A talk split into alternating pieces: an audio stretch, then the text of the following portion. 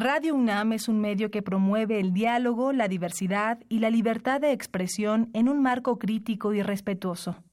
Los comentarios expresados a lo largo de su programación reflejan la opinión de quien los emite, mas no de la radiodifusora.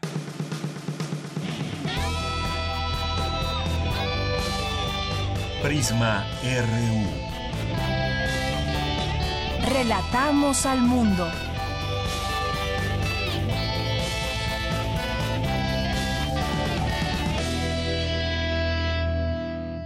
Bien, pues muchas gracias por estar con nosotros. Gracias, bienvenidos, buenas tardes. Estamos en Prisma RU de Radio UNAM, aquí en el 96.1 de FM. Y empezamos a la una con cinco minutos. Gracias por su sintonía. También muchos saludos a quienes, además del 96.1, nos sintonizan en www.radio.unam.mx. Soy Deyanira Morán y los invito a que nos acompañen de aquí a las 3 de la tarde. Le tendremos información. Ayer fue todo un tema el bloqueo que hubo en algunas zonas de la ciudad eh, específicamente en Azcapotzalco, por el tema del agua, del agua Iztacalco, perdón, por el tema del agua. Incluso hoy ya la, la delegada iría a interponer una denuncia al respecto ante la Procuraduría Capitalina. Muchas afectaciones en el tránsito, en el Metrobús, sobre todo esta línea que recorre, que es la línea 2, que eh, pasa por esta zona y bueno, hubo bloqueos y aquí la pregunta, porque ahora lo que dice el jefe de gobierno capitalino es que hay intereses políticos en todo esto. Vamos a, platicar del tema y trataremos también de platicar esto con alguien que nos puede explicar qué tan viable es o si es factible que se cierren a modo las llaves que llevan el agua a distintas zonas, porque pues sería un problema muy grave en el que se meterían las, las personas que hayan llevado a cabo esta situación. Usan el agua como botín político, acusa Mancera, cierran válvulas con dolo, es lo que acusa, y eh, pues hablan ya de un sabotaje hidráulico. Pero platicaremos de este tema más adelante porque son 50 puntos eh, que ubican donde cierran válvulas de agua de manera intencional. Los partidos políticos comienzan a deslindarse, entre ellos pues Morena porque es acusado por el PRD y bueno, pues ya saben todo este tema ya de cara a el arranque de las campañas políticas y entre ellas, pues obviamente la Ciudad de México está en disputa. Vamos a platicar más adelante con Atsiri Ávila, ella es comunicóloga social y defensora de los derechos humanos, porque mañana que es el Día Internacional de la Mujer, qué hay que poner sobre la mesa, qué, cuál es la discusión, por dónde tomar el tema. Hay cifras que nos eh, meten en un contexto muy triste y siguen también eh, pues los trabajos que se realizan desde organizaciones no gubernamentales con temas como el feminicidio, este Observatorio Ciudadano Nacional, la Red Nacional de Defensoras de los Derechos Humanos en México. ¿De qué nos sirve estar haciendo visibles estas cifras? Pues sí, eso es muy útil que se hagan visibles, pero ¿qué, ¿qué, sigue después? Comentaremos más adelante de estos temas, por supuesto, aquí en Prisma RU y también más adelante vamos a platicar con el maestro Jaime Pérez Dávila, académico de la carrera de Periodismo y Comunicación de la FES Acatlán, que coordinó una investigación que lleva por título ¿Por qué vendo mi voto? Y son interesantes los datos que destaca y algunas zonas que en donde llevó a cabo un trabajo de campo. Platicaremos de este tema y hoy es miércoles de literatura con Alejandro Toledo, crítico literario. Hoy en su sección a la orilla de la tarde nos va a platicar sobre, sobre la escritora chilena María Luisa Bombal. Esto y más aquí en punto de la una, como todos los días lo esperamos. Vamos a ir mientras tanto a nuestro resumen informativo. Relatamos al mundo. Relatamos al mundo. Bien, en este día miércoles 7 de marzo del año 2018. Esta mañana se presentó M68, el programa conmemorativo por los 50 años del movimiento estudiantil de 1968. Mi compañero Jorge Díaz ya en unos minutos nos tendrá toda la información. Del 12 al 15 de marzo se llevará a cabo la Semana del Cerebro en la UNAM. En unos minutos más información con Dulce García. La Organización Damnificados Unidos pidieron una reunión al nuevo titular de la Comisión de Reconstrucción, Edgar eh, Tunguy Rodríguez, para exponerle sus exigencias. Más adelante, Virginia Sánchez nos tendrá los detalles. En temas nacionales, el alto comisionado de la ONU para los Derechos Humanos, Seid Rad al-Hussein, mostró su preocupación por la nueva ley de seguridad adoptada en México, ya que dice no cumple con los estándares de derechos humanos. El gobierno de la Ciudad de México tiene ubicados 50 puntos en seis delegaciones donde personas cierran válvulas intencionalmente, lo que entorpece el suministro de agua en distintas colonias. Esta mañana, Jared Kushner, yerno y asesor del presidente de Estados Unidos, Donald Trump, llegó a México para reunirse con el canciller Luis Videgaray y más tarde tendrá una audiencia con el presidente Enrique Peña Nieto. Y todo eso también dentro de este marco que vive el Tratado de Libre Comercio. También platicaremos del tema más adelante. Mario Delgado, presidente de la Comisión de la Ciudad de México del Senado, pidió a la Secretaría de la Defensa Nacional frenar la venta del predio que pretende comercializar en la zona de Santa Fe. En más información, las juntas de coordinación política de las cámaras de diputados y de senadores se reunirán este miércoles en privado en la sede de San Lázaro con el objetivo de analizar avances y pendientes en el actual periodo de sesiones. El Instituto Nacional Electoral, el INE, abrió un nuevo expediente contra el gobernador con licencia de Nuevo León, Jaime Rodríguez, alias El Bronco, acusado de usar recursos públicos al recolectar firmas para obtener la candidatura presidencial independiente. Reunido con desarrolladores inmobiliarios, el aspirante presidencial de Morena, Andrés Manuel López Obrador, prometió no reelegirse en caso de ganar las elecciones, aunque de facto ya está impedido por la Constitución. José Antonio Meade, candidato presidencial del PRI, nombró a la diputada federal Sara Latife Ruiz como coordinadora en materia de turismo. En más información, en tanto, el historiador Enrique Krause afirma en una editorial publicada en el diario estadounidense The New York Times que el PRI merece perder las elecciones por haber cometido y adoptado actos de corrupción. ¿Desde cuándo? Sería también la pregunta, o desde siempre. Por su parte, el candidato panista Ricardo Anaya enfatizó la necesidad de acabar con la impunidad con el fin de que quien cometa un ilícito lo pague, así pertenezca a las altas esferas gubernamentales. En temas de economía, en diciembre de 2017, el indicador mensual del consumo privado en el mercado interior avanzó 1.31%, superando al registro de noviembre y así sumó dos periodos comparables con resultados favorables. En temas internacionales, el presidente de Estados Unidos, Donald Trump, hará oficial la promulgación de un arancel global a las importaciones de acero y aluminio en una ceremonia en el Salón Oval de la Casa Blanca. En lo que va de 2018 han muerto 110 personas como consecuencia del brote de fiebre Lassa, un tipo de enfermedad hemorrágica aguda que aqueja a Nigeria. Hoy en la UNAM qué hacer y a dónde ir. Como parte de la jornada cultural La Mujer y su entorno, que organiza la Facultad de Química para conmemorar el Día Internacional de la Mujer, esta tarde se llevará a cabo la presentación La Mujer en la Danza, en la que participarán Al Jamilat Dancers dirigidas por Amira Gray. La cita es a las 15 horas en el vestíbulo del edificio A. No te pierdas la presentación del documental Las voces de los pájaros de papel de Silvia Lidia González. La cita es hoy a las 3 de la tarde en el auditorio Rosario Castellanos de la Escuela Nacional de Lenguas, Lingüística y Traducción. Asiste a la conferencia El discurso y la práctica de la conservación en el México moderno, que impartirá Christopher Boyer de la Universidad de Illinois esta tarde a las 16 horas en el auditorio de la Casita de las Ciencias. La entrada es libre. El Instituto de Investigaciones Jurídicas te invita a la presentación del libro Tribulaciones de dos empresas petroleras estatales 1900-2014 de las doctoras Marisol Ángeles Hernández y Margarita Palomino Guerrero. Se llevará a cabo a las 18 horas en el aula de seminario Dr. Guillermo Florís Margadant.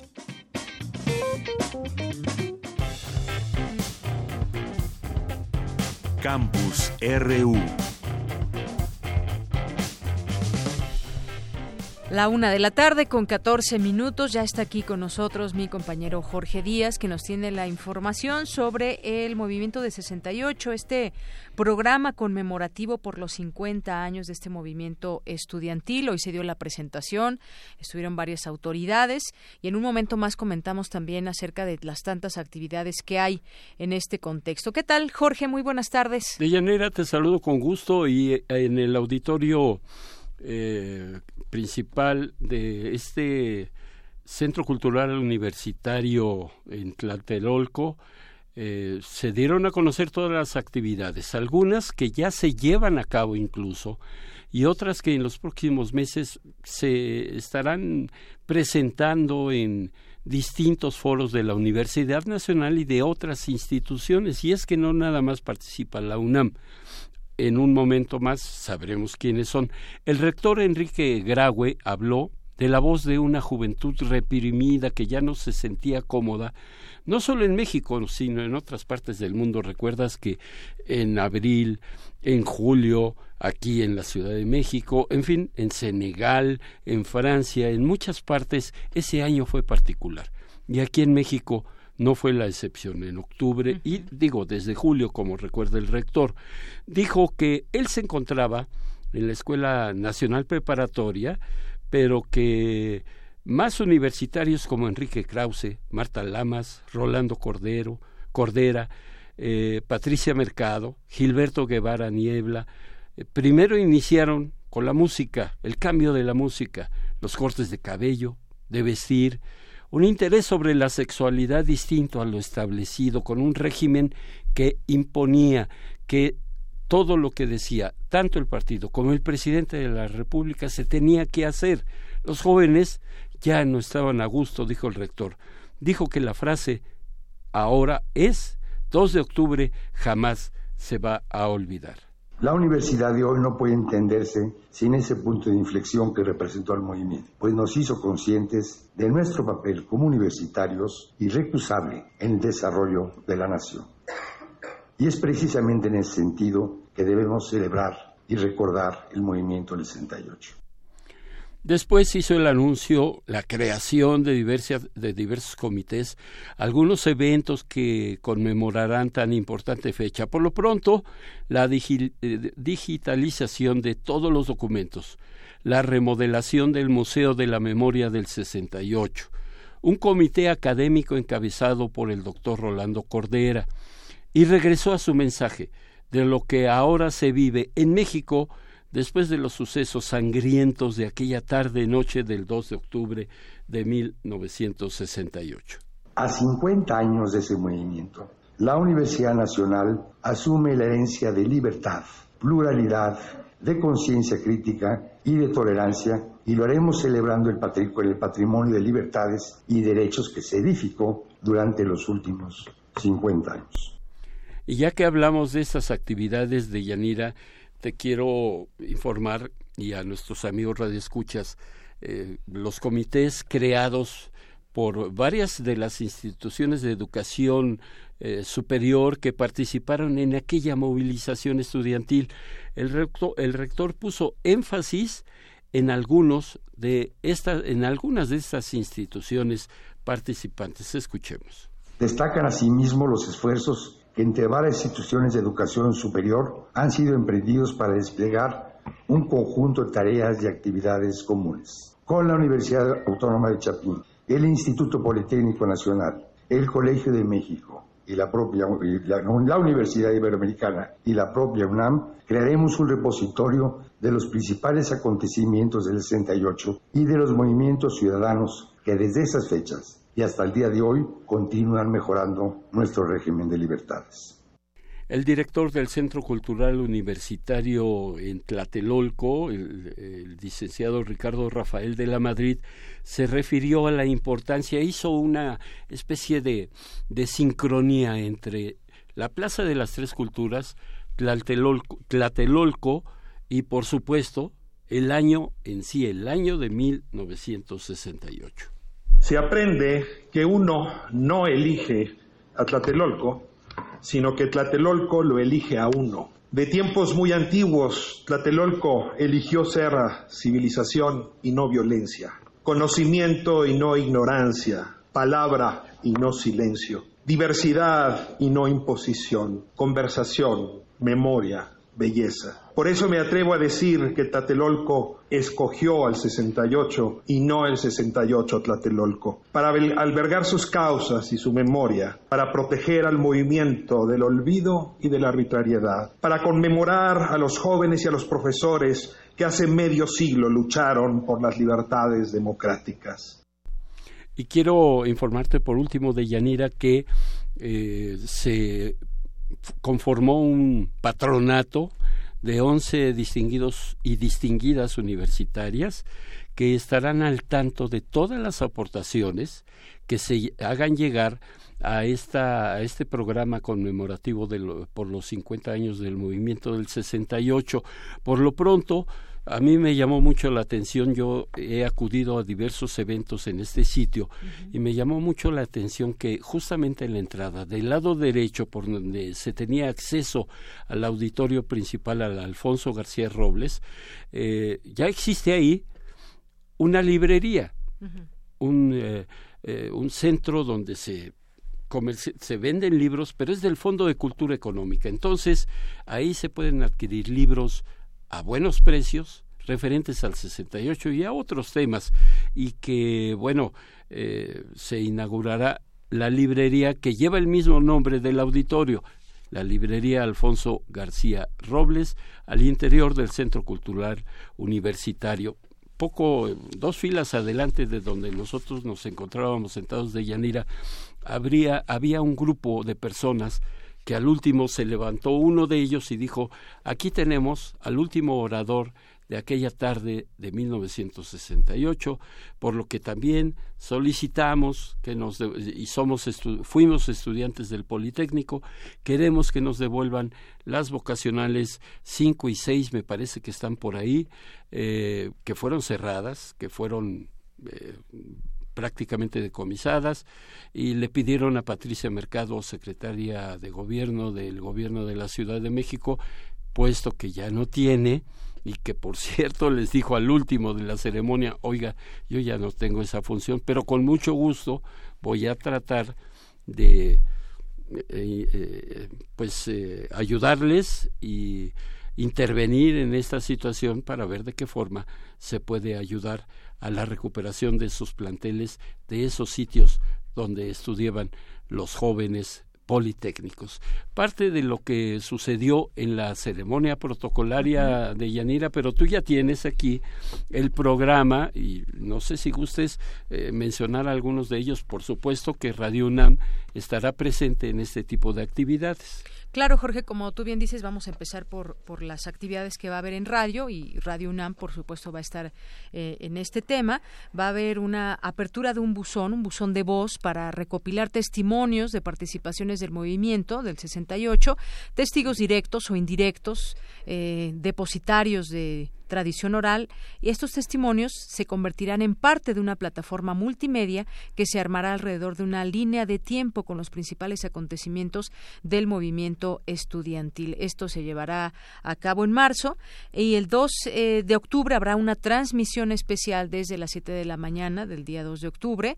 Eh, la programación se desarrollará como si fuera el 2 de octubre de 1968. Se contará lo que va sucediendo durante el día tal y como aconteció hace 50 años. Se llevarán a cabo noticieros especiales que reportarán lo que ocurre en Tlatelolco y en el resto de la ciudad con música y comerciales de aquella época.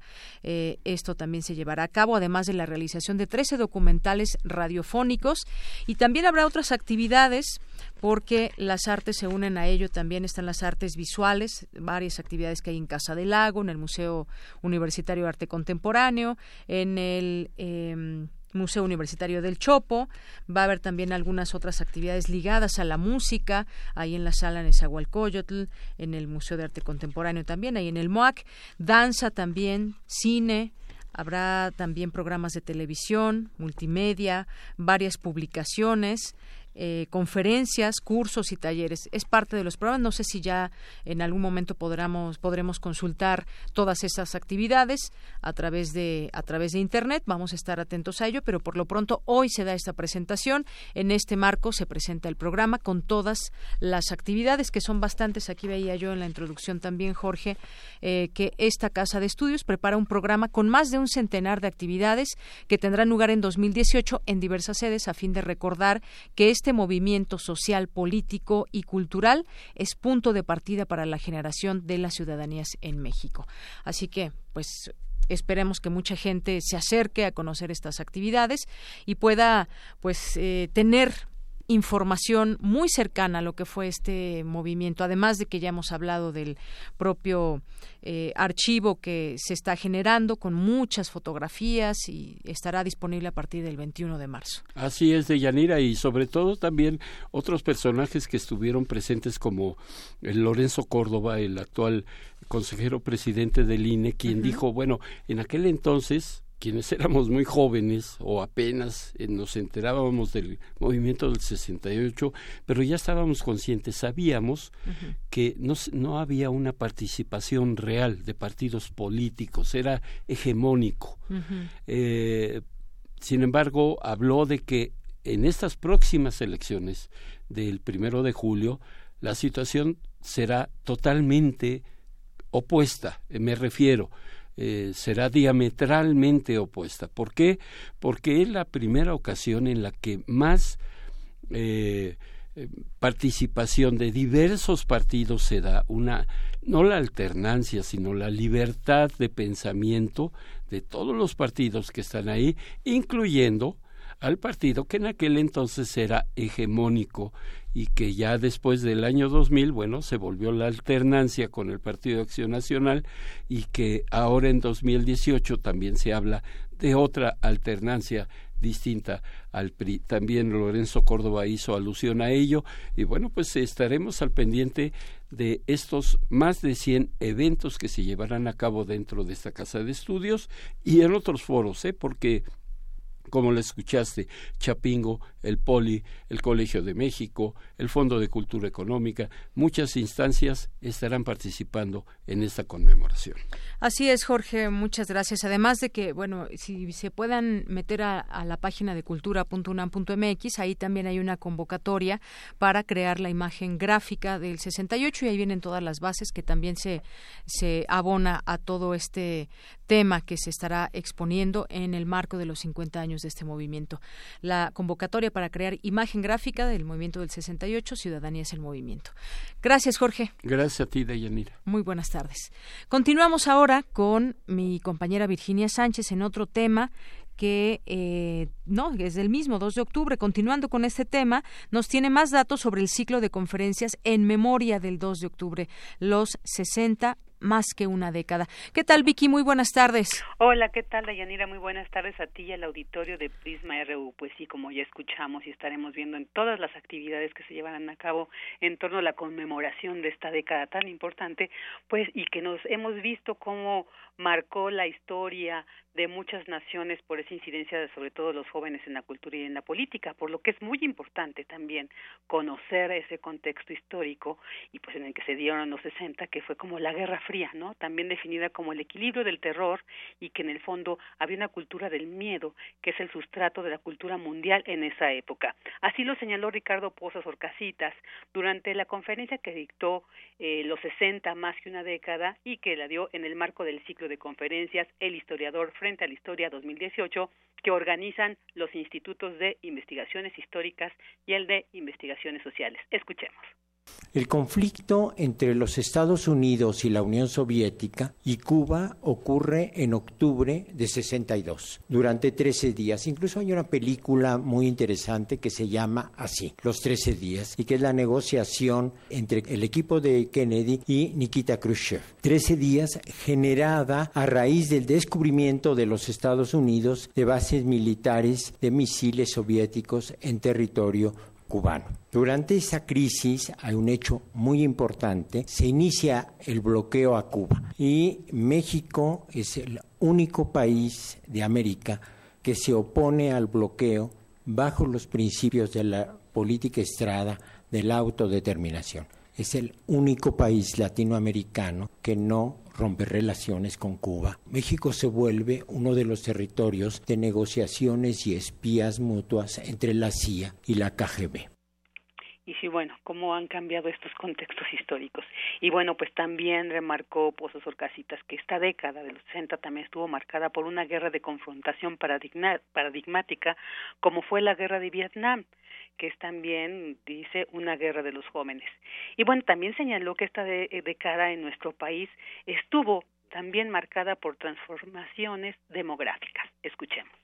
En 1960 es el primer año en que la población urbana es mayor que la población rural y además es un año no solamente porque cambió la estructura sociodemográfica, sino es un año simbólicamente muy importante, que es el cincuentenario de la Revolución Mexicana. El incremento de la población mexicana fue 3.4% anual, en 60 había 35 millones, en 70 48. Es una población masiva y joven.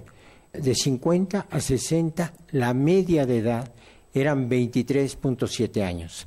De 60 a 70, la media de edad nacional era de 22.9 años.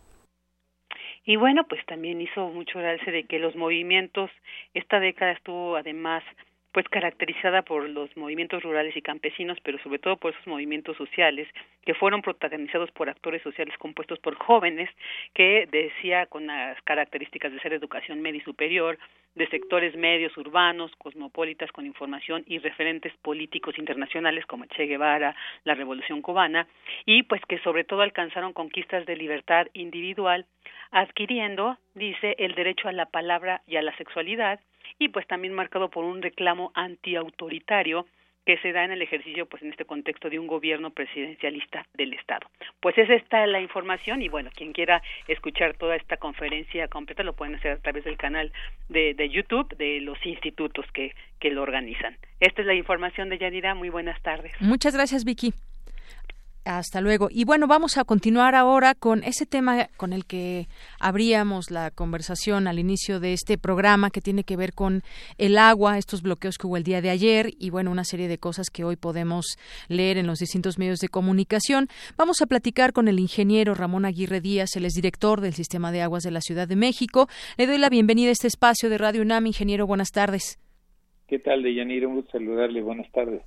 Bien, pues yo quisiera preguntarle en primer lugar acerca, pues, eh, de estas declaraciones que da el jefe de gobierno capitalino. Dice que están usando el agua como botín político, que han cerrado válvulas con dolo. Y yo le preguntaría cómo, cómo es el funcionamiento, porque hasta eh, de estas válvulas y todos los, los sitios desde donde se genera eh, que llegue el agua a todas las colonias, a todas las delegaciones, porque si bien cuando se han llegado a hacer eh, trabajos de mantenimiento, siempre se da un previo aviso a las delegaciones en donde que se van a ver afectadas. ¿Qué es lo que está pasando en este momento, ingeniero? Pues mire, lo que ha sucedido es que nos hemos encontrado válvulas que se cierran. Eh, hay que poner sobre la mesa que en la mitad de las esquinas de la ciudad hay una caja de válvulas y que es una operación normal el estarlas moviendo para poder reparar una fuga, para poder mandar el agua hacia una zona. El tema es de que lo deben mover personal autorizado. Claro. Entonces, lo que se ha encontrado es de que ha habido, como el día de ayer, en barrio Zapotla, quejas de vecinos, cierre de calles, afectación de la operación del Metrobús, porque no tenían agua y revisamos si había tres válvulas cerradas que son las que mandan el agua hacia esa zona. Entonces, se ve una clara intencionalidad de generar una afectación y como no hay un beneficio económico, porque las válvulas nada más las cierran, no se las pueden robar, pues obviamente hay una intencionalidad de un carácter ya no económico, sino político. Y que esto, eh, justamente, pues bueno, ahora vemos también algunas acusaciones eh, hacia Morena, ellos se deslindan, pero finalmente usted nos dice, solamente quien tiene acceso debe ser el personal, pues capacitado, el personal del, del SACMEX, pero en este caso eh, van a emprender alguna investigación o cómo se puede saber, porque bueno, nosotros no podemos caer en esta situación de quién la cerró, si pertenecen a algún grupo político y qué tan difícil o fácil es abrir o cerrar estas válvulas, ingeniero? Pues mire, difícil no es porque usted puede abrir la tapa, la, tapa de la caja con un gancho. Simplemente levanta la tapa y puede tener acceso a, las válvulas. Estamos hablando de una infraestructura que así es en el mundo, ¿eh? es lo normal. Entonces el acceso es relativamente sencillo y la gente pues no tiene ningún beneficio por hacer movimientos a menos de que haya ahí un interés de generar malestar, de querer acrecentar un problema de limitaciones en el servicio que de por sí se puede tener en alguna zona y generar un descontento social que tiene sus efectos muy negativos por que afecta el servicio y por las consecuencias que se da con un cierre de calles. Y sí, efectivamente, gente que sepa dónde están estas válvulas y cómo se abren, aunque sea relativamente sencillo. Si a mí me lo preguntan, yo no tendría idea dónde, dónde están estas válvulas, cómo se abren y demás. Es decir, es alguien que pues tiene un mínimo conocimiento de esto, dónde se encuentra. Sí, pero es mínimo, mínimo, ¿eh? O sea, tampoco crea que es una ciencia muy complicada. Entonces, este, lo que sí es de que ya tenemos la instrucción y se está implementando todo un operativo para agarrar en flagrancia a la gente que llegue a hacer esas prácticas, partiendo de que, aunque no es un tema nuevo, se ha visto incrementado en, estos últimos días. Ayer tuvimos dos manifestaciones y cierres de calles precisamente por ese motivo. Se ubicaron cerca de 50 puntos donde se cierran estas válvulas, son bastantes. Y, al mismo tiempo no son muchos porque tenemos miles de cajas de válvulas en la ciudad. Entonces estaríamos nosotros este o sea, es un mínimo con respecto a todo el número que hay de válvulas. A todo el número que hay y es, entonces, pero claro, es que cuando hablamos de porcentajes donde decimos, bueno, es poca gente, sí, nada más son tres mil, ¿no? Y, y mientras a uno no le toque estar sin agua, pues tres mil son pocas. Y si uno es uno de los tres mil, pues ya es mucho. Entonces, el tema aquí es de que si son pocas, vamos a implementar un operativo, no solo en los 50 puntos, en, las delegaciones donde esto ha sido frecuente, y al mismo tiempo vamos a hacer algo que no habíamos hecho, vamos a tener que cambiar algunas tapas por eh, ponerles chapa de seguridad y con eso buscar que no se facilite la operación de válvulas que ya tienen detectadas para generar descontento en ciertas zonas. Claro, y qué terrible llegar a esto porque eso implica también gastos, implica pues otro tipo de, logística. ¿Cuáles son las, las delegaciones donde se ubicaron, eh, pues que se violentaron estas válvulas, ingeniero? Mire, son seis en la ciudad. Donde hemos tenido más problemas es en Venustiano Carranza, en Iztacalco, en Coyacán. Pero también hemos tenido problemas en Azcapotzalco, en Iztapalapa, en Gustavo Amadero, Benito Juárez, es donde hemos tenido este, mayores problemas. Así es.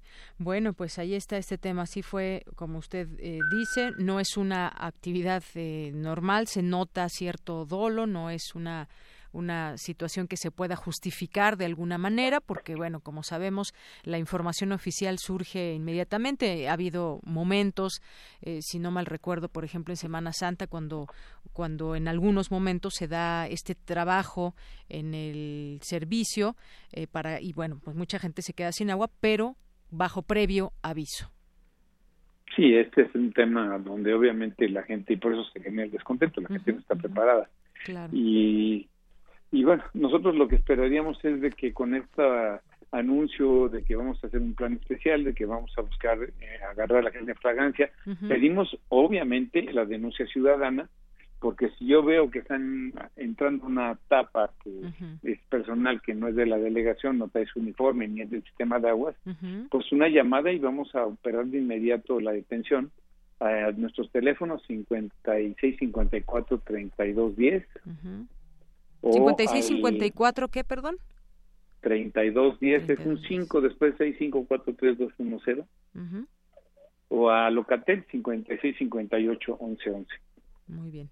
Bueno, pues le quiero agradecer mucho que nos haya comentado al respecto de ese tema para entender pues qué fue exactamente lo que sucedió. Hubo un descontento ahí entre la gente, se descubrió esta situación, que se cerraron válvulas eh, sin que se tuviera conocimiento por parte de ustedes y bueno, pues ya también estará una investigación en curso y mientras tanto se propone pues tener invertir para que estas válvulas puedan cambiar de tapas y que incluso se tenga más seguridad.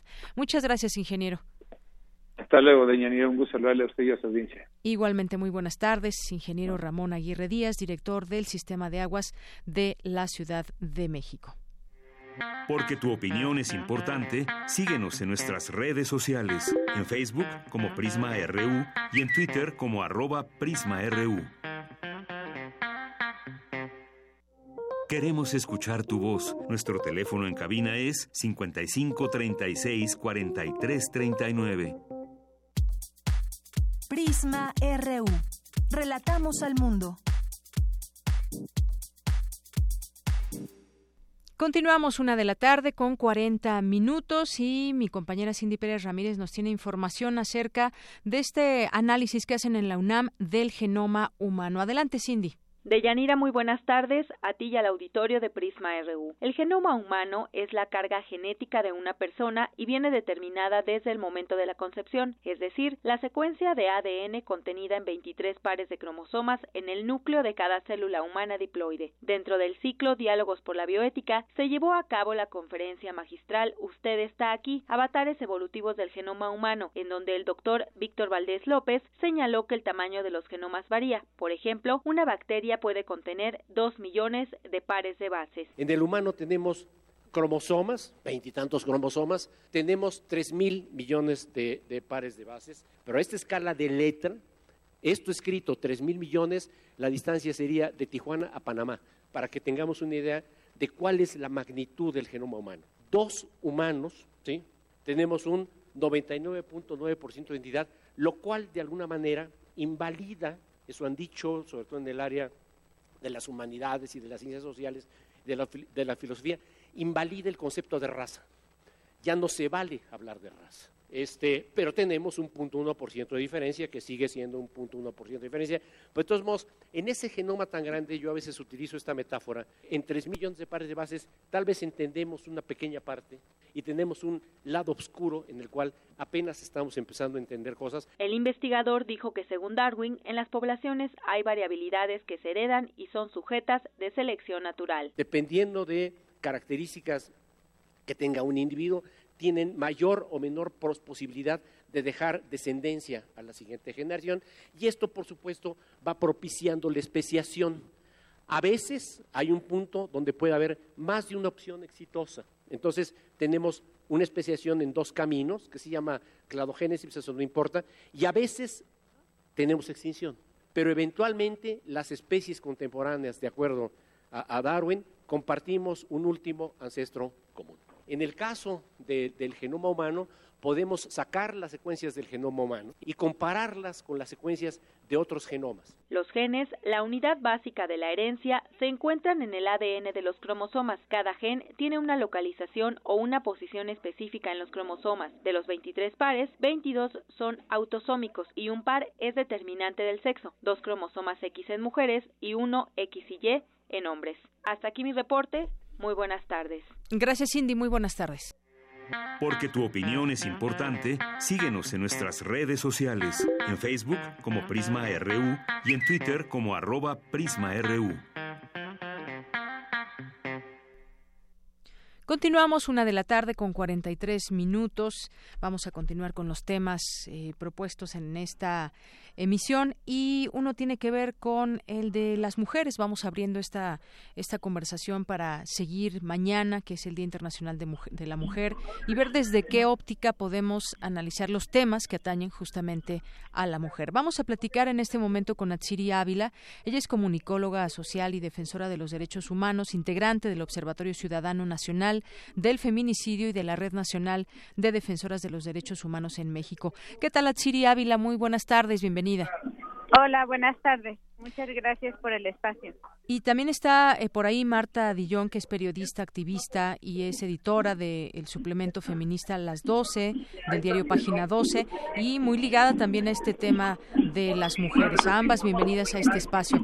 Atsiri, pues con qué abrir, yo decía, y ayer comentábamos algunas cifras que tienen que ver con el feminicidio en México, como ha aumentado en algunos, eh, en algunos lugares de nuestro país, pero más allá de hacer visible, porque es muy importante, yo decía, ¿de qué sirve que hagamos visible este problema, eh, que demos cifras que no son nada buenas, pero sin embargo, pues se hace presente ese tema, se hace visible. ¿Y qué sigue después de todo esto? ¿Cómo, cómo entender toda esta lucha que se hace desde, informativa también, desde distintas organizaciones?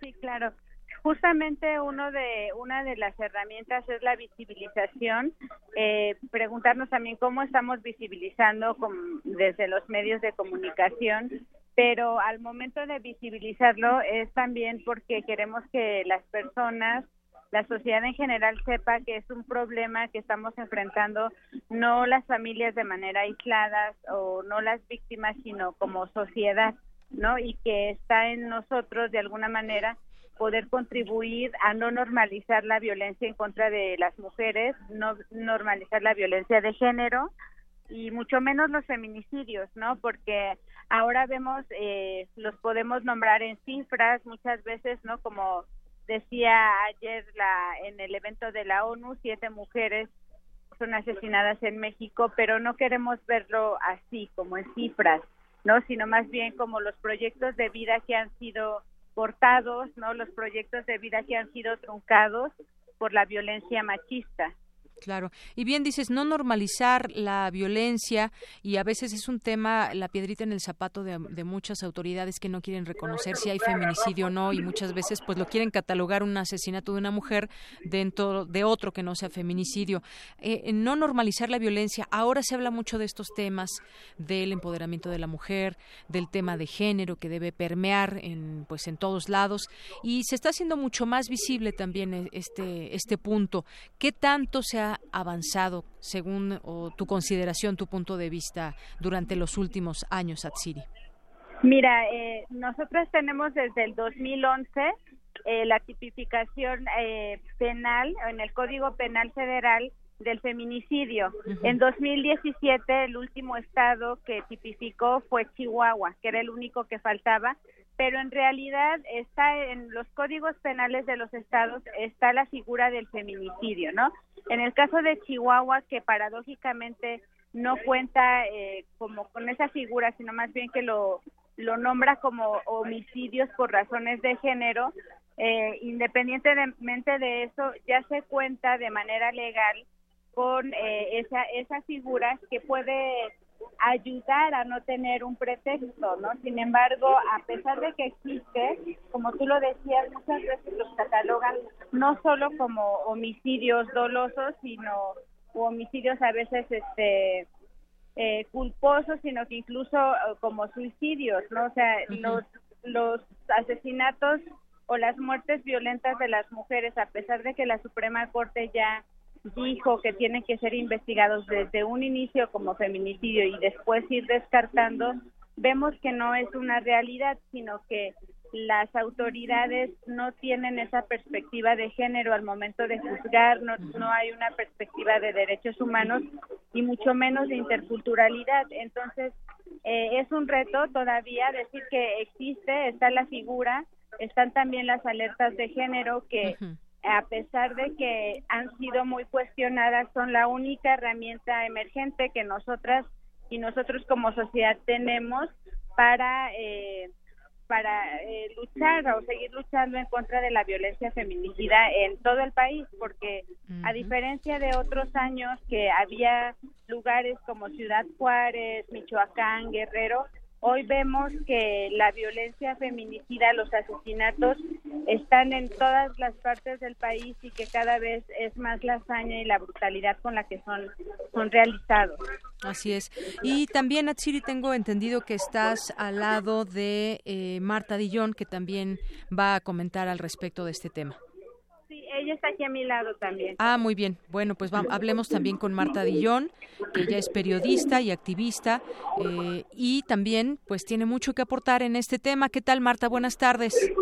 ¿Qué tal? Buenas tardes. Eh, aclaremos que yo vengo de Argentina y que formo parte del movimiento Ni Una Menos, eh, que justamente a lo que nos dedicamos es no solo a visibilizar la violencia contra las mujeres y, y a poner un grito de indignación y de basta ya en torno a los feminicidios, sino también entender que los feminicidios no no son hechos aislados ni son este solamente un eh, una manera en que se mata a las mujeres sino que son la punta del iceberg de una de una serie de violencias que están completamente naturalizadas no que tienen que ver eh, con micromachismos a los que nos enfrentamos a diario y que eso es lo que lo primero que hay que empezar a enfrentar para entender que cuando un hombre mata a una mujer la está matando porque eh, ha dicho basta a una cadena de violencias que tienen que ver con las imposiciones sobre, sobre su cuerpo, con la imposibilidad de decidir sobre nuestros cuerpos, con las imposiciones de la belleza hegemónica, con las imposiciones sobre nuestra sexualidad.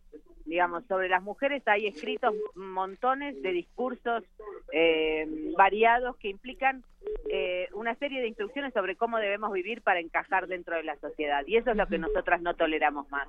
No es que ahora se habla del empoderamiento de las mujeres, las mujeres estamos cansadas de que nos digan cómo tenemos que vivir. Nosotras reclamamos soberanía sobre nuestros cuerpos, sobre nuestras decisiones y sobre nuestras vidas, y esa es la manera de enfrentar la violencia machista. Así es, esa es la forma de, la, de enfrentarlo. Eh, formas parte de este movimiento, ni una menos, que se inició ahí en Argentina, como decías, para denunciar la violencia hacia las mujeres y el feminicidio, que como ves, pues en México nuestras cifras no son nada halagadoras, y yo decía, hablar del tema lo hace visible, pero seguir luchando también, por ahí escribía Tsiri en algún momento que este año 2018 es el de la lucha por las mujeres. Y, y, la unión, pues digamos, hace la fuerza. Tú que vienes de Argentina también, pues se generan todas este tipo de ideas y movimientos que hermanan de entrada a muchas mujeres y a muchos hombres también. Yo creo que sí, sí, por supuesto, coincido en que este es el año de las mujeres, pero sobre todo porque este 8 de marzo, digamos, igual que en 2017 que pudimos coordinarnos con, con más de 50 países alrededor del mundo para empezar a plantear que el 8 de marzo deje de ser esa fecha en la que nos regalan flores y empiece a ser una fecha eh, de lucha donde pusimos en juego una herramienta eh, que bloquea, que capaz de bloquear y de transformar el mundo, ¿no? Porque porque parte de la violencia contra las mujeres tiene que ver, por ejemplo, con que nuestras jornadas laborales son el doble de largas que las de los varones, porque nosotras nos hacemos cargo de las tareas de cuidado y de las tareas domésticas. Entonces, este que ganamos menos que los varones porque las tareas de cuidado y domésticas nos implican tomar los trabajos más precarizados, porque la feminización de la pobreza es un hecho. Entonces, no se trata solo de relaciones interpersonales, sino de entender que hay una complejidad de la violencia contra las mujeres y que a esa complejidad le oponemos medidas de fuerza que se entraman en muchos países a la vez, ¿no? Este 8 de marzo nosotras en Argentina, igual que en Brasil, que en Uruguay, que en Honduras, que en Chile, que en Paraguay, que en España, que en Austria, que en muchos países del mundo se está organizando un paro. O sea, un paro es una huelga feminista que va a empezar a las 11 de la mañana en cada país con un ruidazo, o sea, salir a hacer ruido en los lugares donde estemos y que vamos a marchar todas tomando las calles de las diferentes ciudades del mundo para decir basta ya, eh, para, para decir que si nuestros cuerpos no valen, produzcan sin nosotras, pero sobre todo para entender que la manera de resistir a la violencia machista es hacer alianzas entre nosotras. Muy bien. Pues yo te agradezco mucho, Marta Dillon, que nos compartas también esta actividad, que nos hables de ella y bueno, pues seguiremos hablándolo de esto en el Día Internacional de la Mujer, que es mañana. Muchas gracias y gracias también a eh, Atsiri Ávila. Muchas gracias. Muy buenas tardes. Marta Dillón y Atsiri Ávila sobre estos temas ligados a la mujer. Relatamos al mundo. Relatamos al mundo.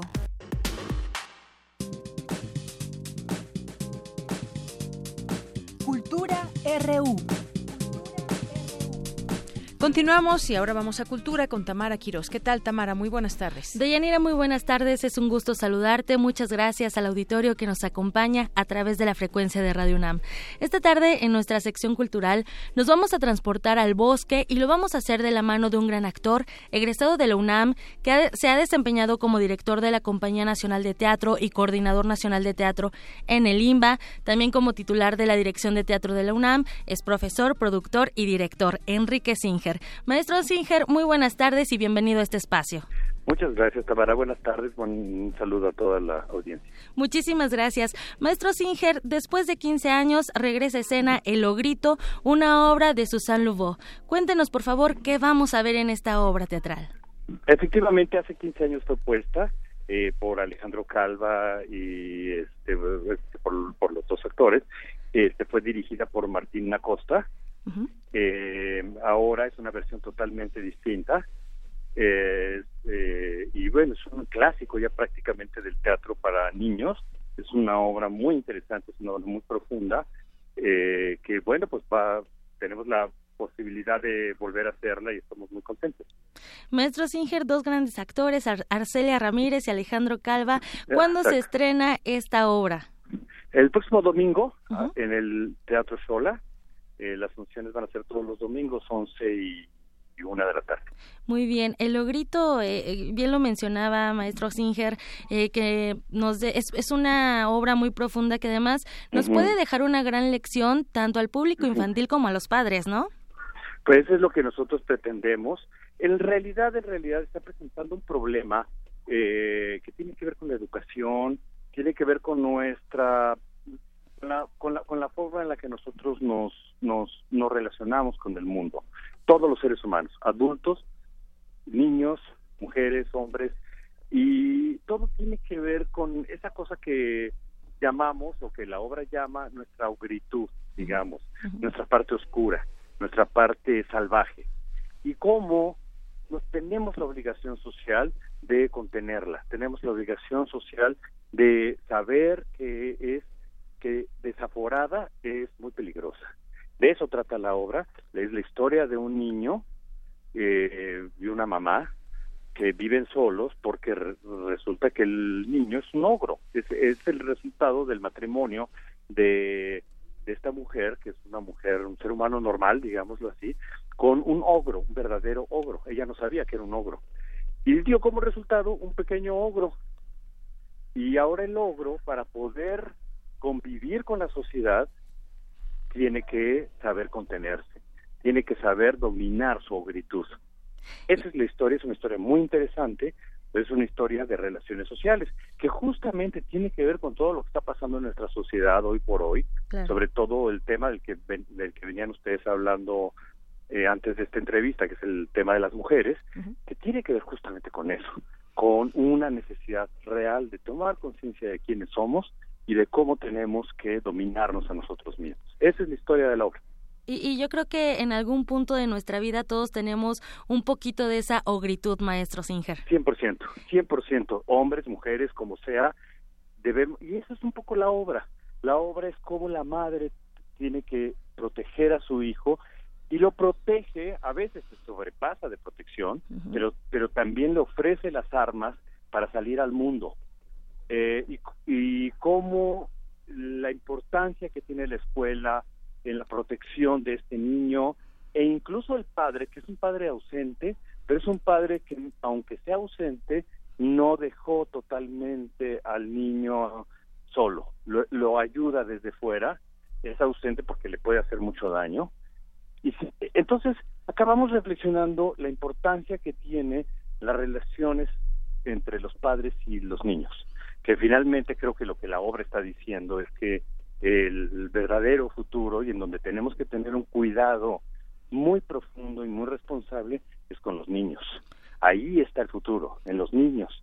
Y la forma en la que la madre educa a este niño es lo que le da las armas a él para volverse un buen ser humano, un buen adulto que es quien domina su ogritud, a final de cuentas, ¿no? Claro, como dicen, si quieres adultos felices, entonces debes de tener niños felices desde un principio y también la, bueno, eh, esta, esta parte tan importante de retomar el teatro infantil, ¿no? Acercarlos desde pequeños a este tipo de arte para que también reflexionen y aprendan junto con Simón, que es Alejandro Calva, si no me equivoco. que es un super actor Arcelia, que bueno, también que yo puedo decir de Arcelia Ramírez, ¿eh? ellos ya la hicieron la obra. Entonces aman mucho estos personajes, estamos muy contentos de hacerlo. Excelente, pues les deseamos mucho éxito en esta en esta en esta nueva temporada, maestro Singer, domingos a las 11 de la mañana y a la 1 de la, de la tarde, aquí muy cerca de Radio UNAM, de hecho, en el Teatro Shola enfrentito de teatro de teatro de radio Excelente, muy bien, entonces no nos vamos a perder esta obra El Ogrito bajo la dirección, su dirección maestro Enrique Singer. Muchísimas gracias por platicar con nosotros en este espacio. Al contrario, gracias a ustedes. Hasta luego. Deyanira, pues ahí hay una opción teatral para, para los niños, para los padres, para que aprendamos, para que veamos a Simón y cómo después de seis años regresa a la escuela.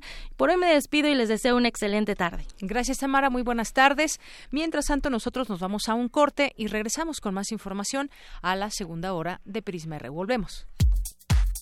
Prisma RU. Relatamos al mundo.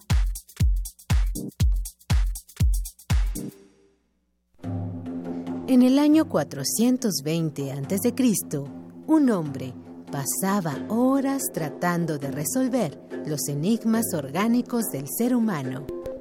Hoy, gracias a él, lo último sobre investigación y salud llegará a tus oídos. Hipócrates 2.0. Investigación y vanguardia en salud.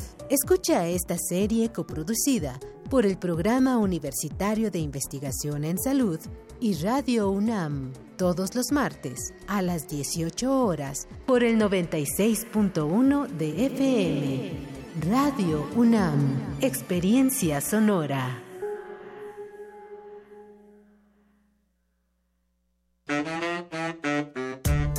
La Escuela Nacional de Trabajo Social y Radio UNAM presentan Vida cotidiana Sociedad en Movimiento. Un programa para analizar las distintas problemáticas sociales y documentar alternativas e intervenciones para enfrentarlas. ¿Por dónde empezamos? Acompáñanos todos los viernes a las 4 de la tarde por el 96.1 de FM. Radio UNAM. Experiencia sonora.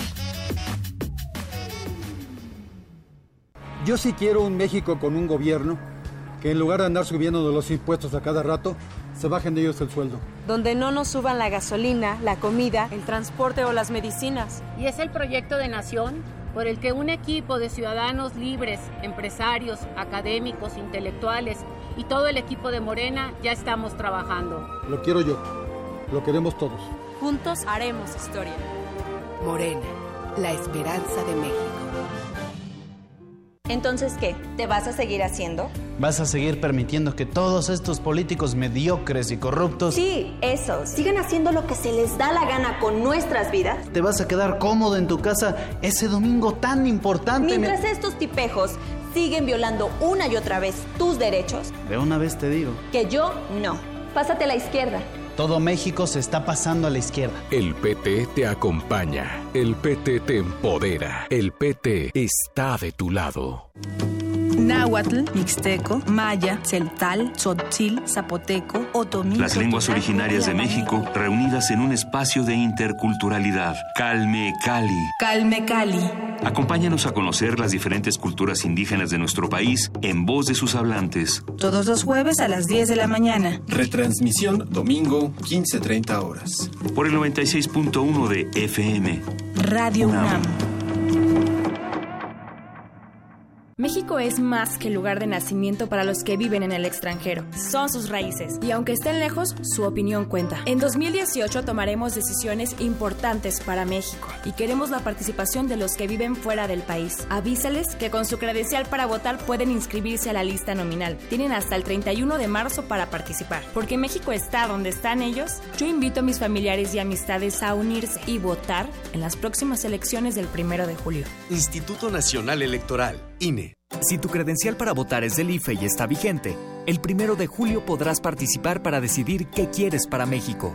Revisa en la parte de atrás y si tiene un 18 en los recuadros, podrás utilizarla en estas elecciones. Si no tiene números, verifica su vigencia en la parte de enfrente. Sé parte de unas elecciones limpias. No hagas caso de rumores ni los compartas. Si tu credencial para votar está vigente, no importa si dice IFE o INE, tú podrás votar. Consulta INE.mx, porque mi país me importa, yo voto libre. INE.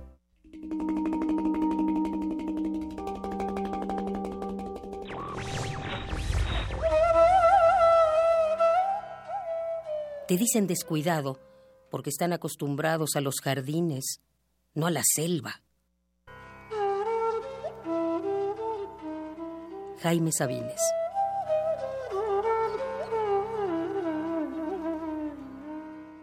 Radio UNAM. Queremos escuchar tu voz. Nuestro teléfono en cabina es 55 36 43 39. Porque tu opinión es importante, síguenos en nuestras redes sociales, en Facebook como Prisma RU y en Twitter como arroba PrismaRU. Prisma RU. Relatamos al mundo.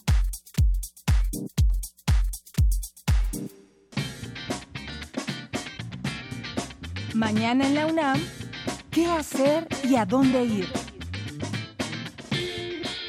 El Centro de Investigaciones Interdisciplinarias en Ciencias y Humanidades, en colaboración con la Facultad de Ciencias Sociales de la Universidad Autónoma de Sinaloa, te invitan al foro Mujeres Dreamers en la Era Trump, Desafíos y Perspectivas, que se llevará a cabo mañana a las 11 horas en el auditorio del centro, Torre 2 de Humanidades, cuarto piso. Para mayores informes, comunícate al 5623-0027. Como parte de la celebración del Día Internacional de la Mujer, la Facultad de Química te invita al concierto de ópera que ofrecerán la soprano Victoria Zúñiga y el pianista Héctor Cruz, mañana a la una de la tarde en el vestíbulo del edificio A de la facultad. La Facultad de Psicología te invita a la conferencia Inclusión al Mercado Laboral, que estará a cargo de Víctor Martínez y Melanie Rojas. La cita es mañana a las 11 horas en el auditorio Dr. Luis Lara Tapia, planta baja, edificio A. Para mayores informes, comunícate al 5622-2240. No te pierdas la conferencia Special and Temporal Analysis of Beta Diversity in Permanent Steam Made Forest Plots, que impartirá el doctor Pierre Legendre de la Universidad de Montreal, mañana a las 11 horas en el auditorio del Jardín Botánico. Bien, continuamos. Muchas gracias por estar en sintonía de Radio UNAM y empezamos nuestra segunda hora de Prisma RU aquí en el 96.1 de FM y en www.radio.unam.mx. Y bueno, se me estaba olvidando porque hoy es el juego de Pumas contra Lobos WAP.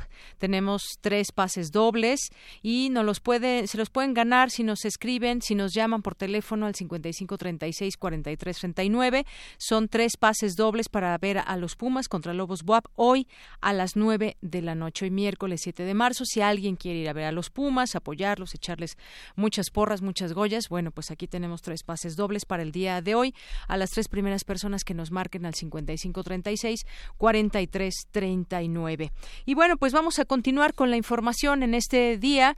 Tenemos nuestra cápsula acerca de las elecciones, esta información que le estaremos presentando a lo largo de estas semanas durante el mes de marzo. Los ciudadanos abrirán la cartera de de manera más eh, amplia para el proceso electoral de este año. Esta es la información que Prisma RU y Radio UNAM prepararon en torno al proceso electoral.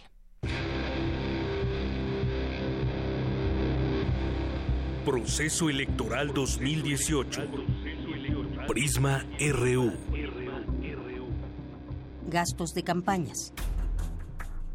Los partidos políticos gastarán en las campañas de este 2018 un total de 2.148 millones 166 mil pesos, 27.8% más que lo que se gastó en las elecciones del 2012. El monto es también 3.8% superior al de los comicios de 2006, 2.068 millones 375 mil pesos, y 43.1% más que en el año 2000, 1.500 millones 456 mil pesos. Actualmente los partidos políticos son financiados con dinero público, multiplicando el número total de ciudadanos inscritos en el padrón electoral, 87 millones 317 mil 602 personas por el 65% del valor diario de la unidad de medida y actualización que es 75.49 pesos. Por partido, el PRI será quien gastará más en su campaña para estos comicios, con un monto de 547 millones 448 mil pesos. Le sigue el PAN con 413 mil millones 919 mil pesos. El PRD con 248 millones 99 mil pesos. Morena con 207 millones 457 mil pesos. Y el Partido Verde con 184 millones 250 mil pesos. Sumado al dinero otorgado por el INE, los partidos políticos tendrán 5.130 millones adicionales otorgados por los institutos electorales de cada estado. Llevar a cabo las elecciones del 2018 tendrá un costo de 37.855 millones de pesos. Ante este panorama, no es de sorprender que haya propuestas en plataformas como change.org con más de un millón de firmas con el propósito de acabar con el financiamiento público a los partidos políticos. Proceso Electoral 2018. Prisma RU. Porque tu opinión es importante, síguenos en nuestras redes sociales, en Facebook como Prisma RU y en Twitter como arroba PrismaRU. Relatamos al mundo. Relatamos al mundo. Continuamos dos de la tarde con nueve minutos. Pues sí, todos los gastos que se generan en las campañas, en las campañas electorales por parte de los partidos, pues es un dinero que es una suma millonaria. Pero ya seguiremos hablando de este tema, un tema que pagan eh, pues los ciudadanos con los impuestos. Bien, y vamos a continuar ahora con la información universitaria. La UNAM colabora en el rescate de pinturas conventuales de Morelos. Y mi compañera Cristina Godínez nos tiene la información al respecto. Cristina, buenas tardes. Deyanira, el sismo del 19 de septiembre pasado afectó diversos conjuntos conventuales del siglo XVI ubicados en la ruta de los volcanes para resguardar, catalogar e investigar las obras colapsadas y fragmentadas en 10 estructuras arquitectónicas, el Instituto de Investigaciones Estéticas planteó el proyecto de rescate de la pintura mural en los conjuntos conventuales de la Ruta de los Volcanes. Es el doctor Renato González Melo, director del Instituto de Investigaciones Estéticas. Es un momento delicado porque, como escuchamos, hay eh, alrededor de 2.000 edificios que sufrieron daños y viene otra vez la temporada de lluvias. Entonces se requiere poner a salvo y la restauración para que se haga de manera responsable requiere tiempos muy prolongados. Nosotros en la universidad somos partidarios de que primero se haga el estudio y esto toma tiempo. Y lo que estamos desarrollando en este momento son, son realmente los primeros auxilios. En tanto, la doctora Elsa Arroyo, coordinadora del proyecto, habla de los trabajos realizados. Comenzamos nuestro trabajo en dos monumentos. Uno fue eh, San Juan Bautista Tlayacapan y el otro San Guillermo Totolapan por una razón básica que es que son los dos monumentos con mayores afectaciones a nivel de decoración de pintura mural y bienes muebles. Nosotros eh, hemos hecho hasta ahora dos temporadas de trabajo in situ eh, ya terminamos con el almacenamiento, la catalogación y el registro de la pintura en Tlayacapan. La académica señaló que sigue una lista preliminar de 10 monumentos en los que las huellas de sismos anteriores se manifiestan en faltantes de trozos de murales, lo que ha derivado en la interrupción de programas de mantenimiento promovidos por la UNESCO. Deyanira, este es mi reporte. Buenas tardes. Gracias, Cristina. Muy buenas tardes. Vamos ahora con mi compañera Virginia Sánchez, que ahora nos presenta información de los damnificados unidos que emplazan al nuevo titular de la Comisión de Reconstrucción para sostener una reunión de trabajo. Y, pues bueno, consideramos que es muy importante que se reúnan, dado que ellos tienen todo el sentir y todo lo que han pasado desde aquel día del 19 de septiembre del año pasado y sin duda pues los funcionarios deben de tener esos acercamientos y esos trabajos con ellos. Adelante Vicky, buenas tardes. Hola, ¿qué tal? Nuevamente buenas tardes de Yanira y auditorio. Pues este martes fue nombrado Edgar Tungüí Rodríguez como el nuevo titular de la Comisión de Reconstrucción de la Ciudad de México en sustitución de Ricardo Becerra, quien renunció hace 18 días. Además, ante la renuncia de otros subcomisionados, el jefe de gobierno capitalino Miguel Ángel Mancera también nombró, a Erandi Jiménez Jax, directora regional del Departamento de Arquitectura CDMX del Instituto Tecnológico y de Estudios Superiores de Monterrey, a Raúl Esquivel, exdirector general de Bomberos, a Manuel Perló, doctor en Planeación Urbano Regional y miembro SNI, y a Fernando Aguirre Sánchez, académico de la Universidad Autónoma Metropolitana, como los nuevos integrantes de dicha comisión, conformada pues para atender toda la planeación y reconstrucción de la Ciudad de México tras los lamentables estragos que dejó el sismo del pasado 19 de septiembre. Y como bien lo mencionabas, pues respecto a este nombramiento, del ahora exsecretario de Obras y Servicios, Edgar Tunguy, pues la Organización de Damnificados Unidos han, lo han emplazado para sostener una reunión de trabajo con carácter resolutivo. Así que escuchemos a Francia Gutiérrez Hermosillo, vocera del movimiento. Entonces sería muy dinámico reactivar estas mesas y hacemos este emplazamiento porque ha habido un lapso de tiempo, un vacío este, sin atención. Y pues hay procesos que ya ameritan urgencia que tienen que ver con la demolición, pero principalmente con la fuente de los recursos para acceder al fondo de reconstrucción y seguramente también estará sabido de que la población no está en condiciones mayormente de acceder a un crédito o de poner en riesgo la calidad de las construcciones a través de la construcción extra de la redensificación.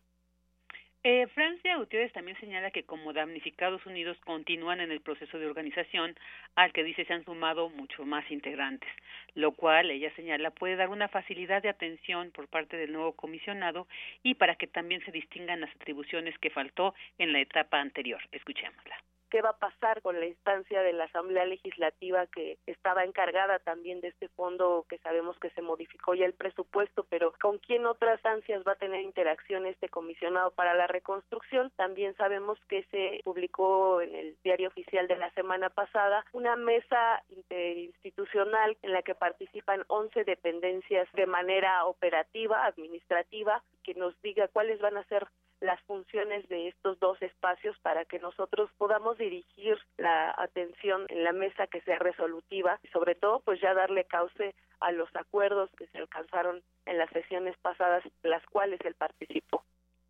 Y bueno, pues en tanto respecto a estos nombramientos, el jefe de gobierno dijo que la comisión estará encargada de acelerar las labores de reconstrucción de la ciudad y de consolidar una comunicación directa entre vecinos y autoridades de todos los niveles. Entonces ahí ya está el llamado de damnificados unidos pues para que ya se empiecen a avanzar y realmente haya este proceso de reconstrucción que pues tanto se necesita y más en estos tiempos y después de tantos meses de lo acontecido. Este es el reporte de Yanira. Muy buenas tardes. Gracias, Vicky. Muy buenas tardes. Gracias por esta información y seguimos atentos a lo que suceda con los damnificados y esta organización que llevan a cabo entre ellos mismos.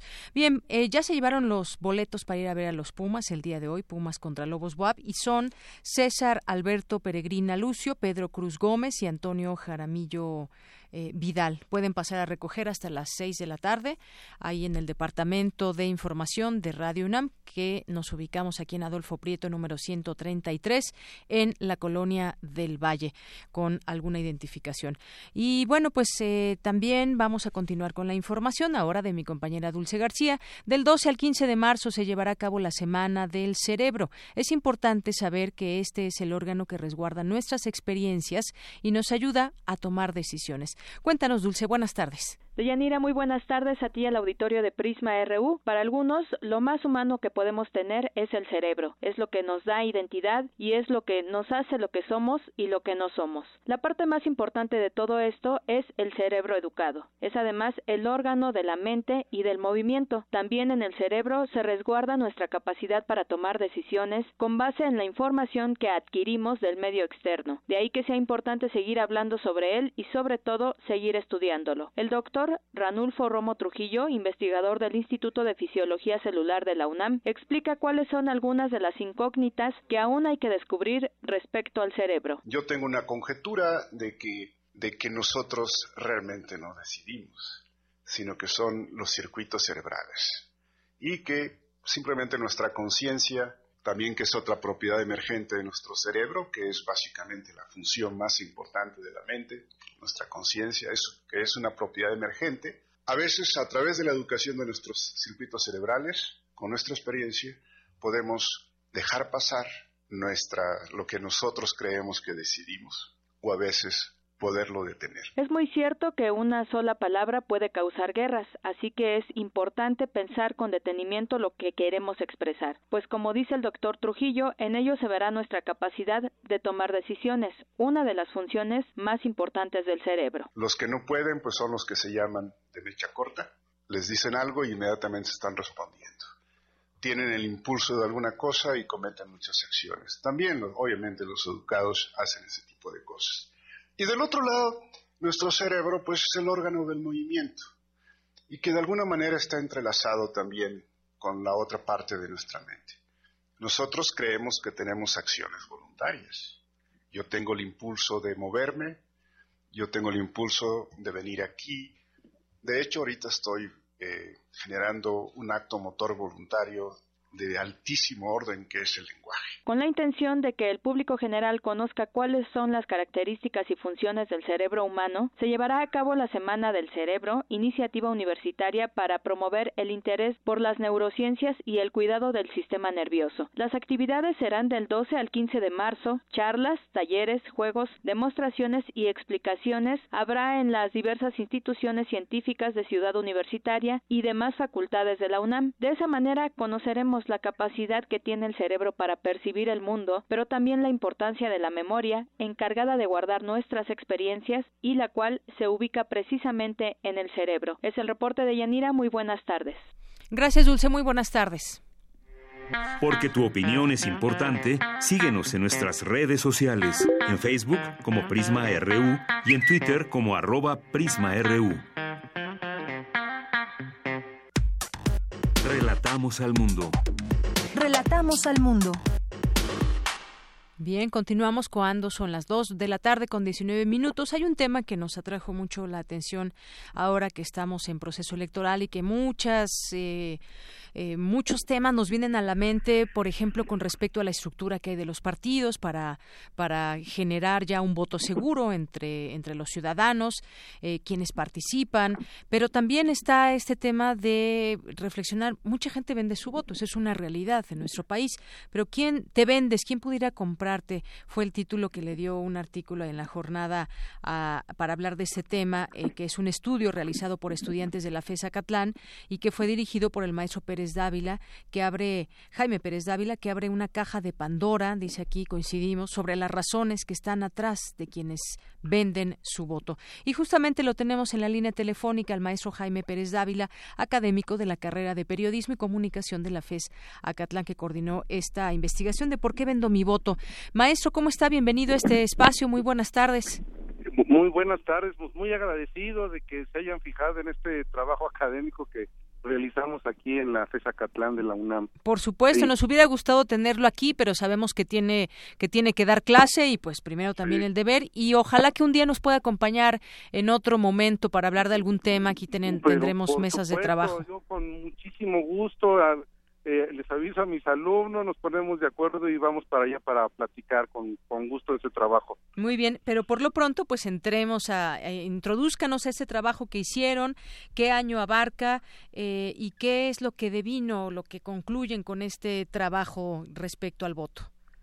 Bueno, sí, fíjese que fue un, un trabajo para poder darle cobertura a la materia de opinión pública en la que yo tenía la decisión convencional de dar una clase convencional de opinión pública o eh, iniciar con una investigación buscando datos que nos hablaran de la opinión pública mexicana y que pues realmente pues no no no digamos que en México no hay mucha investigación al respecto en general pues porque la investigación ha sido muy muy castigada en todo en todo el país.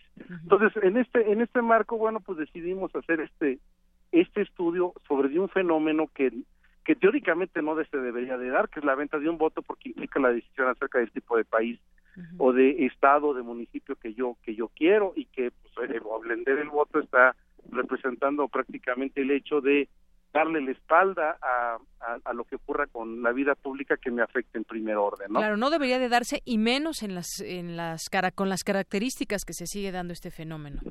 Sí, sí, no, es, es muy grave. Eh, digamos que si se habla de democracia, no debería de haber venta de voto, y en ese sentido, si se da, pues este no podemos echar las campanas a vuelos cuando cada vez que hay elección, y bueno, sobre todo con voces que dicen que después de una elección se realiza una fiesta democrática, pues yo creo que habría habría que bajarle mucho al festejo, ¿no? Así es. Y bueno, finalmente la gente, eh, ¿o qué partido ubicaron que es el que compra el voto por el que la gente deja que se compre su voto? ¿O son varios partidos? ¿Y en qué lugares, maestro? Bueno, este, bueno, hay que aclarar primero que eh, digamos que es una investigación que no con las con contamos con recursos en ese sentido no podíamos hacer una cobertura amplia y representativa del, del asunto eh, y lo que nos interesaba era más bien preguntarle utilizando una metodología cualitativa preguntar a la gente, eso sí no lo permitía esa metodología, pero además era el interés nuestro, de las razones por las cuales eh, ofrecía su voluntad popular al mejor postor, por decirlo de esa manera, ¿no? Entonces, este, sí, eh, salen resultados respecto de algunos partidos que ofrecen votos, pero lo que quiero aclarar es que pues, son datos que no nos podían decir este mm, cuáles cuáles son específicamente. Los que salen ahí son y mencionan pues son el son el PRI, el, el Partido Verde y, y el y el y el y el y el PANAL, ¿no? Pero bueno, en realidad eh, cualquier partido político tiene las condiciones de recursos para poder acercarse a este a este mercado negro, por decirlo de esta manera, y, y hay muchísima gente que estaría dispuesto por las por los niveles de pobreza. Y también no es nada más la pobreza, hay que decir que un resultado importante del del estudio es que son gente que no cree en el sistema político mexicano, que no tiene ninguna esperanza en el sistema político mexicano, que no cree que se vayan a cambiar las cosas por esa vía y que en ese sentido pues le, le otorga al voto una calificación menor, es decir, no no tiene ningún sentido, y todo está arreglado de antemano y si todo está arreglado de antemano, pues no hay ningún problema en el que eh, si yo es que eh, o decido vender mi voto, ¿no? E, ese es el contexto pues en el que se realiza la venta y la, razón profunda. Sí. Claro. No, y hemos visto muchos reportajes donde revela la gente eh, que pues algún partido, en este caso, por ejemplo, salió una investigación hace poco del Estado de México, cómo les prometió en su momento el candidato Alfredo del Mazo eh, a las mujeres una tarjeta rosa, a los hombres una tarjeta roja, y finalmente la gente estaba enojada porque no llegó esa tarjeta, ¿no? Finalmente tampoco tienen la capacidad de cumplir muchas veces esas promesas, pero hay desafortunadamente también un, eh, un presupuesto que ocupan los partidos políticos o algunas personas, porque no debería usarse para eso, para comprar el voto. Es decir, tienen dinero para ofrecer eh, para ofrecerles dinero o ofrecerles despensas o ayuda y justamente se valen de los niveles de pobreza también de las personas. Ustedes hablaban, eh, maestro, en este trabajo de lugares como Tultitlán, Cuautitlán, Naucalpan, Ecatepec y Tlanepantla. Sí, así es. Es que rastreamos, digamos que ahí la, afortunadamente fue la mayoría de los municipios conurbados, tanto de la Ciudad de México como del Estado de México, pero también hubo dos entrevistas de, dos, este, ¿cómo se llama?, entidades de la República, una me parece que fue en Veracruz y otra en otro lado, no, no, no recuerdo en este momento, en el que eh, la única condición que yo les pedí a los muchachos es que era que entrevistaran a profundidad a gente que ah, había aceptado en principio a vender el, voto y después proceder a la entrevista explicándole o pidiéndole las explicaciones, las razones de fondo acerca de por qué de, por qué lo había hecho. y sí, bueno, aquí lo preocupante, yo yo sí quisiera subrayar algo que es que es esencial, eh, es que eh, eh, en México estamos viviendo un fenómeno y hay que hay que entenderlo, en el que no podemos decir que la democracia se ha cristalizado sea, realmente hay muchas afirmaciones en que la democracia mexicana está madura, la democracia mexicana ya está en las instituciones, y, yo quiero decir lo que, que no podemos hacer esas afirmaciones porque la realidad nos está mostrando otras cosas. Eh, desde el principio, o sea, porque también hicimos una investigación documental para poder contextualizar los resultados del trabajo de campo. Y, y lo que nos encontramos en esos en esos trabajos de investigación documental es que México realmente no ha tenido periodos de plena democracia en toda su historia de independencia. Porque desde la primera elección, y para nosotros fue una sorpresa, nos encontramos que se, daban, se dan los antecedentes de los primeros fraudes electorales. Y de ahí para el Real realmente ha habido dos episodios históricos, digamos, breves. Uno después de la intervención francesa en México, cuando se restaura la República con Benito Juárez, tenés una, un, tiempo aproximado de cinco años. Y después con Madero cuando gana en 1910 la elección presidencial y ocupa la silla presidencial estamos hablando de ahí de un año en la en la en las que realmente hay un ejercicio de la democracia en el país. Pero son seis años en, dentro de un contexto de 200 años ¿Qué quiere decir eso? Que no hay práctica democrática en México. Tampoco se ha desarrollado una ciudadanía consciente de sus derechos y esta ciudadanía, entre comillas, además, está muy escéptica y muy desesperanzada de que el sistema político mexicano esté interesado en ellos y les resuelva sus problemas. Entonces, bueno, los datos en sí mismos me parecen preocupantes. Sí hay que atendernos la universidad y es lo que yo les planteo a mis alumnos. Lo que puede hacer es este tipo de trabajos para llamar la atención, poner el punto, eh, eh, eh, digamos, en, en, la discusión de las autoridades que deban de hacer algún tipo de, de, decisión. Y este y, y, bueno tratar de agradezco mucho el interés de Radio Universidad porque pues sí sí hay que hacer algo o sea no, no nos podemos contestar. Es preocupante lo que está ocurriendo en el país. Claro que por supuesto hay que poner el ente en este, en este tipo de temas, porque además sí hay una autoridad que es el INE que está encargada de recibir todas esas quejas o denuncias que pueda haber para eh, pues investigarlas y en todo caso sancionar al, al partido que o al dirigente que lo esté llevando a cabo, a las personas, porque muchas veces o la mayoría trabajan eh, como una red de personas que visitan las casas, casa por casa, puerta por puerta van ofreciendo muchas veces este tipo de, de canonjías desde una despensa hasta material para sus casas y dinero en efectivo porque según leo parte de ese trabajo dice bueno que pertenecen estas personas al segmento social D es decir sin instrucción formal menos de secundaria con ingresos mensuales entre 1.550 y 4.500 pesos es decir un salario muy bajo. La oferta por votar va de 750 pesos a 1.200 pesos. O bien ofrecen pantallas de televisión despensas, mochilas, playeras, hasta empleo, solo si el candidato gana. Todo esto se acompaña de beneficios para las colonias como te voy a poner, eh, te voy a hacer llegar agua, te voy a hacer llegar luz eléctrica. Si aceptan conseguir más votos, no solamente ellos, sino también, bueno, ahí invita a tu familia, a tus amigos, se les ofrece una recompensa adicional. Muchas de estas personas que también veíamos en el reportaje que hablaba sobre el Estado de México decían, bueno, si me traes a alguien más, te voy a dar un extra, ¿no? Que muchas veces ni siquiera llega. Pero usted pone el dedo en la llaga con el tema de la democracia. ¿Qué tan fuerte puede ser nuestra democracia si se llevan a cabo estas prácticas donde hay grupos políticos que compran el voto de las personas, compran la conciencia y les quitan o les piden el número de su credencial de elector? O hay muchas prácticas que, que ya hemos visto, en su momento las ha hecho el PRI, eh, y que tienen que ver con desde enviar una foto, con la boleta, con la cruz en el PRI y muchas otras cosas, pero es más o menos así como, como funciona esta estructura, maestro. No, y, es que sí, es que el tema da para, para muchísimo. por ejemplo, ahí me, gustaría hacer dos, dos anotaciones sobre los equipos de campaña. Sí. que son estructuras, a nivel nacional son estructuras gigantescas.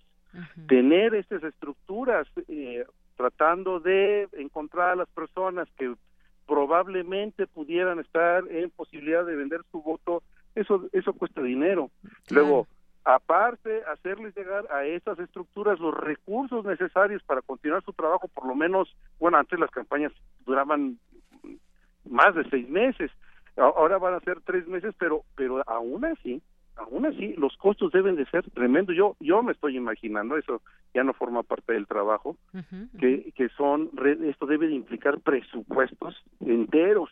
Claro. Y, yo creo que el país no está para, para, para gastarse de esa manera los presupuestos. Esa es la primera anotación. Y la segunda, sí, sí cierto, la gente, eh, digamos que expresa que junto con el dinero que le pueden hacer llegar de, de, inmediato, una vez eh, que hayan votado, está la posibilidad de promesas de, de, mejorar a la, a la colonia.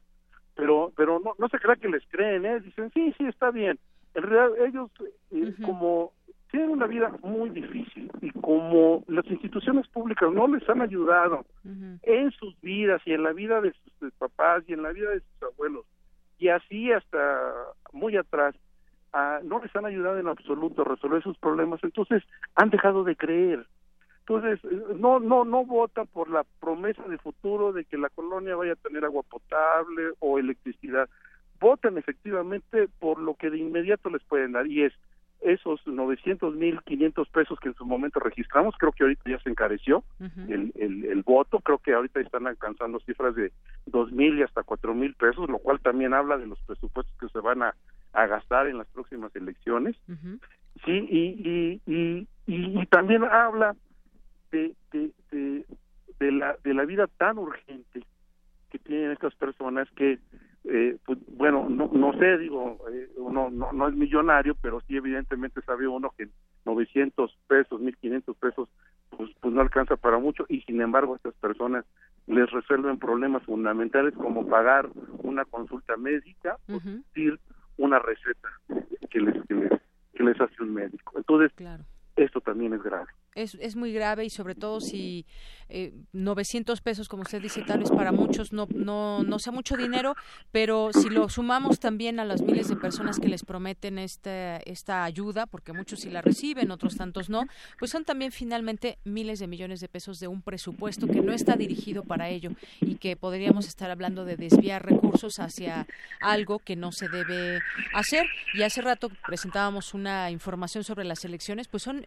millonarias estas cantidades que utilizan los partidos políticos para hacer campaña. Eh, algunos, al parecer, piensan que hacer campaña también significa comprar votos o así lo han hecho desde siempre. Es una realidad de la cual pues no hay que perder de vista y hay que seguir hablando de este tema. ¿Algo más que quiera agregar, maestro Jaime?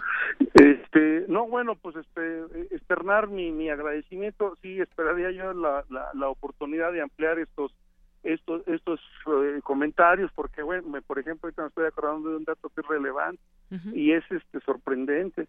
Eh, les preguntábamos a los a, a las personas bueno a ver usted no se da cuenta que en el momento de decidir que están vendiendo un voto ustedes están de alguna manera eh, decidiendo que otros decidan por ustedes que otros voten por ustedes. que otros voten por ustedes y en ese sentido fomentar actos como la corrupción como, como una conducción ilícita de las instituciones y de los gobiernos, etcétera, etcétera.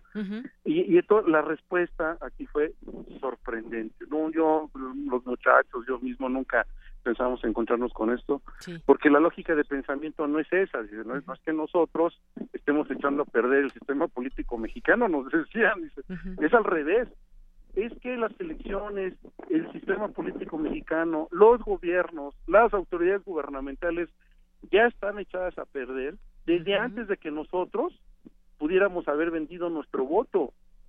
Ellos deciden qué hacer, qué no hacer, quiénes van a llegar, quiénes no van a llegar. Nuestro voto no tiene ningún valor. Es que eso es asombroso. Y gente en México piensa que su voto no tiene ningún valor, que no va a tener ningún efecto sobre el país.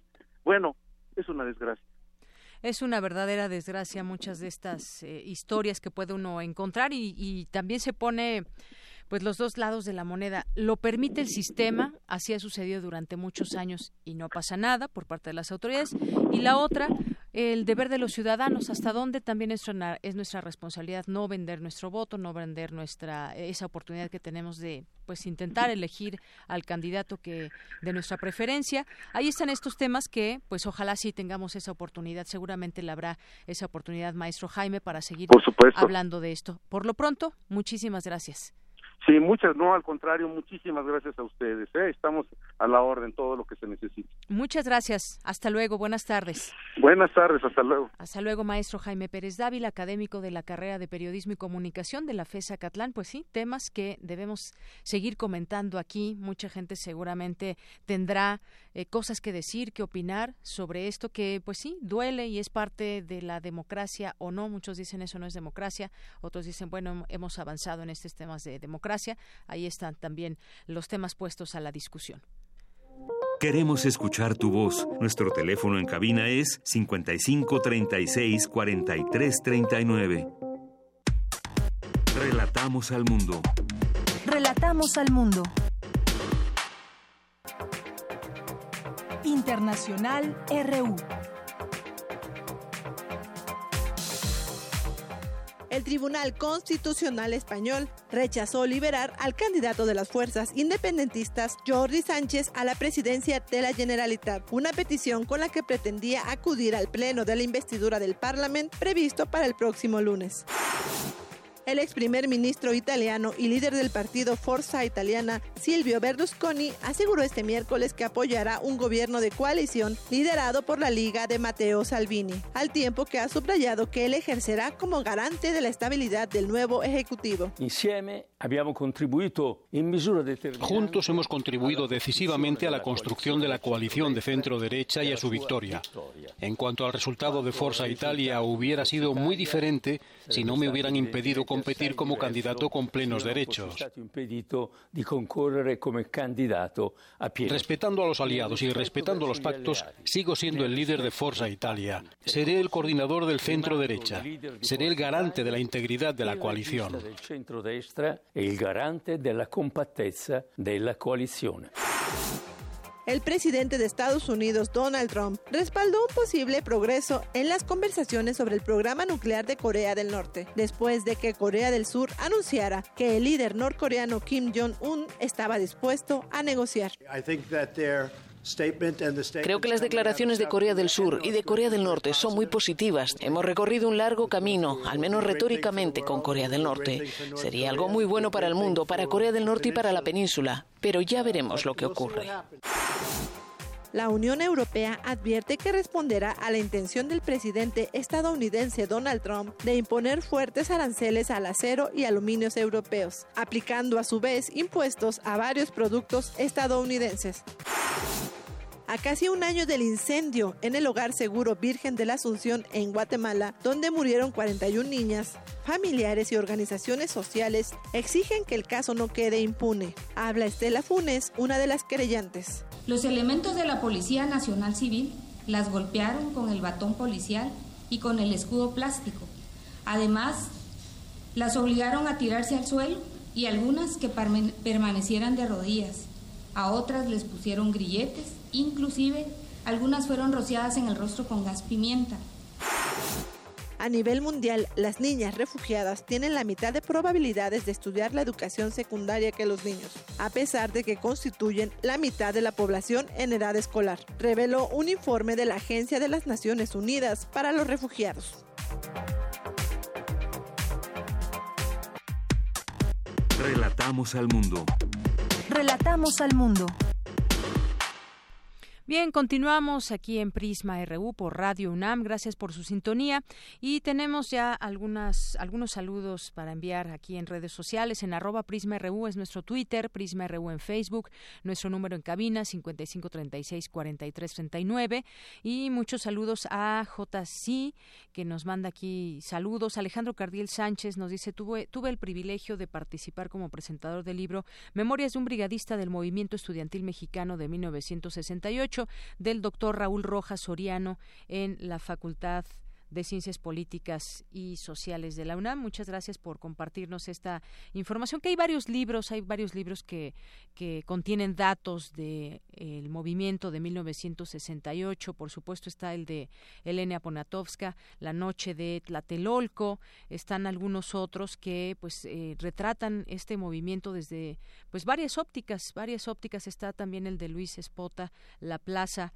Está también el de Fernando del Paso, Palinú de México, José Revueltas, México 68, Juventud y Revolución, está también el de México 68, Juventud y Revolución, que le comentaba, el de Gerardo de la Torre, Muertes de eh, Aurora, también está eh, Nada y así sea de Oriana Falachi, está el de Antonio Velasco Piña, Regina, eh, también está el de Julio Scherer García, y Carlos Monsiváis, parte de Guerra, Tlatelolco 1968, el de Paco Ignacio Taibo II también, por supuesto, eh, el de Leopoldo eh, Yo Acuso, Leopoldo Ayala, entre otros eh, más que escribieron sobre este movimiento que en este año cumple 50 años.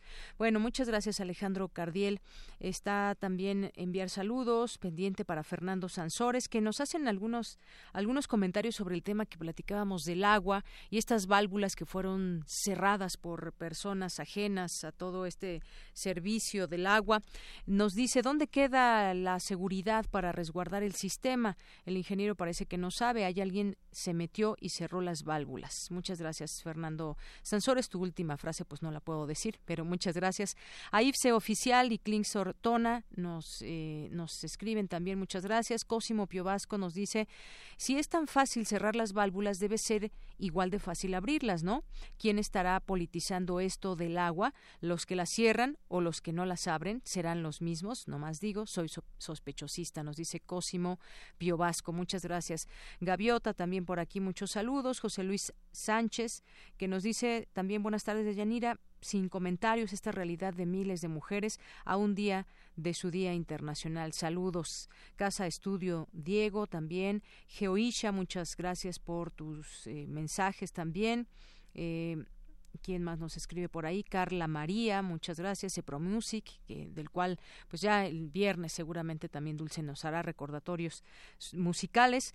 Eh, también Javier Peña, muchas gracias por su comentario. Anabel, Carla María, Alejandro Cardiel también nos dice todos los partidos compran votos, incluidos Morena, muchas gracias. Bueno, pues ahí está lo que nos dice el auditorio. Por supuesto, aquí estamos atentos a ello. Daniela Beceta, José Luis León, muchísimas gracias también por participar eh, aquí con nosotros. Y bueno, por aquí me habían dejado una llamada que no sé dónde quedó ya.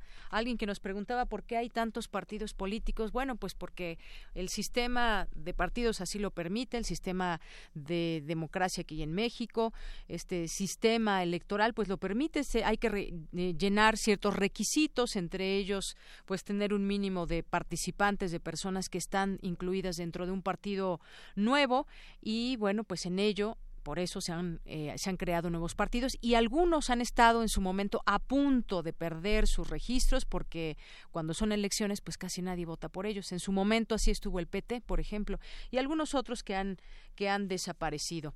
Bien, pues en otras en otras cosas, en otros temas, Jared Kushner se reúne hoy con el secretario Luis Videgaray, este asesor y yerno de Donald Trump, Jared Kushner, se reunió con el secretario de Relaciones Exteriores previo a su encuentro con el presidente Enrique Peña Nieto y además en un contexto donde se platica y se habla mucho sobre el Tratado de Libre Comercio y las eh, nuevas sorpresas que hemos tenido. Acompañado por funcionarios del Departamento de Estado y del Consejo de Seguridad Nacional, este yerno de Donald Trump llegó desde las 10 de la mañana a la Cancillería como enviado del presidente estadounidense para hablar sobre varios temas de la agenda bilateral y eh, esta reunión se da en medio de las tensiones por el anuncio que hizo el presidente de Estados Unidos de imponer aranceles al aluminio y al acero y tras la cancelación de una reunión de trabajo entre Peña Nieto y Trump. Hay que recordar que según versiones periodísticas de un medio estadounidense, hubo diferencias en cuanto a la construcción del muro fronterizo y cancelaron esta, esta reunión. Pero ¿qué hay de los aranceles que marcan el fin al Tratado de Libre Comercio? ¿Qué está, qué está pasando y qué está en juego? El plan del presidente Donald Trump de imponer aranceles al acero y al aluminio que ingresa al mercado de Estados Unidos presagia una probable, probable salida de este país del Tratado de Libre Comercio de América del Norte de acuerdo eh, con la firma Goldman Sachs. Y hay muchas posibilidades de que esto suceda. ¿Qué, ¿Cuál es el beneficio que obtendría Estados Unidos? Bueno, pues trata de que, de que, de sacar mayor beneficio, como en algunos momentos lo ha dicho. Si no tengo beneficio no tenemos beneficio como país, pues entonces nos vamos a salir. Han quedado solamente en amenazas, parece ser así, porque si se quisiera salir ya lo hubiera hecho. No ha sido, no ha sido tan contundente en este discurso y el caso es que pues está ahí una negociación, una serie de pláticas, ya veremos qué discute este yerno de Donald Trump también o lo que se sabe de esa reunión que tenga con el presidente Enrique Peña Nieto. Y bueno, pues eh, la semana pasada, hay que recordarlo, el presidente Donald Trump anunció su intención de imponer un arancel de 25% sobre el acero y 10% sobre el aluminio que ingresa al mercado de Estados Unidos. La lógica del Departamento de Comercio para imponer tales aranceles es que supuestos subsidios al acero y aluminio de China otros países colocan a las acereras estadounidenses en desventaja, lo que podría sacarlos del mercado. Eso añadieron es un riesgo de seguridad nacional. Así es como lo ve Donald Trump y de ahí pues que viniera todas estas declaraciones. Pero también la Unión Europea, ¿qué, eh, ¿qué, papel juega? El presidente de Estados Unidos dijo que la Unión Europea no ha tratado bien a Estados Unidos y dijo que si levanta sus barreras comerciales se replanteará si aplica o no aranceles al comentar su intención de imponer tarifas al acero y al aluminio. Y Estados Unidos pagaría más aranceles, es lo que, eh, lo que se estima. El fin del Tratado de Libre Comercio implicaría que Estados Unidos pague un arancel hasta 15% de las importaciones agroalimentarias de México. Es decir, eh, él está buscando que exista un mayor beneficio para su país, pero si sale, implicaría incluso que pague un arancel hasta 15% más a las importaciones eh, que tengan. Esto, esto, lo aseguró el subsecretario de Comercio Exterior, Francisco de Rosenberg. Y bueno, pues ahí están varios contestando y haciendo análisis sobre lo que eh, lo que significan estas declaraciones y posiblemente una realidad, así hay que manejarlo, pero pues todavía no hay un panorama completamente claro pero ya está en la discusión este tema. Hace rato que hablábamos con el maestro Jaime Pérez Dávila, y nos eh, daba cuenta en ese trabajo que hizo, pues quienes venden su voto y es gente muy muy pobre, el estrato catalogado como D, que además tienen una instrucción eh, educativa muy baja y bueno, eso hablando de pobres, pobres. Hablando de ricos, ya salió esa lista de los más ricos del mundo. Y esta lista incluye unas cantidades que yo creo que ni siquiera podríamos dimensionar. Jeff Bezos es el más rico del mundo y tiene una fortuna de 112 mil millones según la revista Forbes. Sumó solamente 39.200 millones de dólares el último año, la mayor ganancia en ese periodo registrada por Forbes, que lo distingue en su artículo como la única persona que se ha clasificado con una fortuna de 12 cifras. Es el fundador, eh, también el fundador de Microsoft, Bill Gates, ha encabezado la lista de los más ricos durante 18 ocasiones en los últimos 24 años. Él quedó en segundo lugar con un patrimonio, a ver, el primero tiene 112 mil, él tiene 90 mil millones de dólares, luego 86 mil millones más que el año anterior. Eh, Forbes señala que la distancia en dólares que separa Besos y Gates, enfocado desde hace años en las eh, labores filantrópicas, es la más amplia entre los dos primeros, porque además de todo este dinero que tienen, pues también llevan a cabo labores filantrópicas. Otro estadounidense es el financiero Warren Buffett, que también siempre ha estado en esta lista de los más ricos del mundo. Su fortuna es de 84 mil millones y en cuarto lugar está el francés Bernard Arnault, Arnault que ha ascendido siete puestos eh, y vuelve a ser el europeo más rico con 72 mil millones de dólares. Los 71 mil millones de Mark Zuckerberg, creador de Facebook, dejan alto listón de los cinco más ricos, entre los que falta este año el español Amancio Ortega, fundador de la tienda de ropa Sara, que perdió 1.300 millones. No veo por aquí a nuestro mexicano que también ha encabezado esta lista, Carlos Slim. Dice aquí también ¿Quién más? Bueno, estos son los, los que destacan en estos primerísimos lugares. También hay alguien que ha estado en el tema de las criptomonedas, también un tema muy interesante, cómo se mide también la, la riqueza a través de estas criptomonedas que en realidad no existen, solamente son virtuales, pero bueno, ahí está parte de lo que también podemos comentar el día de hoy de los ricos entre los ricos. Porque tu opinión es importante, síguenos en nuestras redes sociales, en Facebook como Prisma RU y en Twitter como arroba PrismaRU. Relatamos al mundo. Relatamos al mundo. Colaboradores RU. Literatura. Bien, y vamos ahora a nuestra sección de literatura los miércoles en esta a la orilla de la tarde, que es el nombre de esta sección que encabeza Alejandro Toledo, crítico literario, escritor. ¿Qué tal Alejandro? ¿Cómo estás? Bienvenido, muy buenas tardes. Muy bien, muy buenas tardes. ¿Cómo estás, Muy bien, muchas gracias. Pues hoy nos vas a platicar de María Luisa Bombal, escritora chilena. Sí, voy a seguir con el tema de las escritoras. Empezamos con Amparo Dávila hace 15 días y luego hablé de Úrsula Callaghan. Y este, ya que estamos en, el, en, un mes como significativo para, las mujeres, creo que se vale hablar de otras autoras importantes que por alguna razón no están como en el mapa eh, en primer plano, digamos, de la, la literatura universal, ¿no?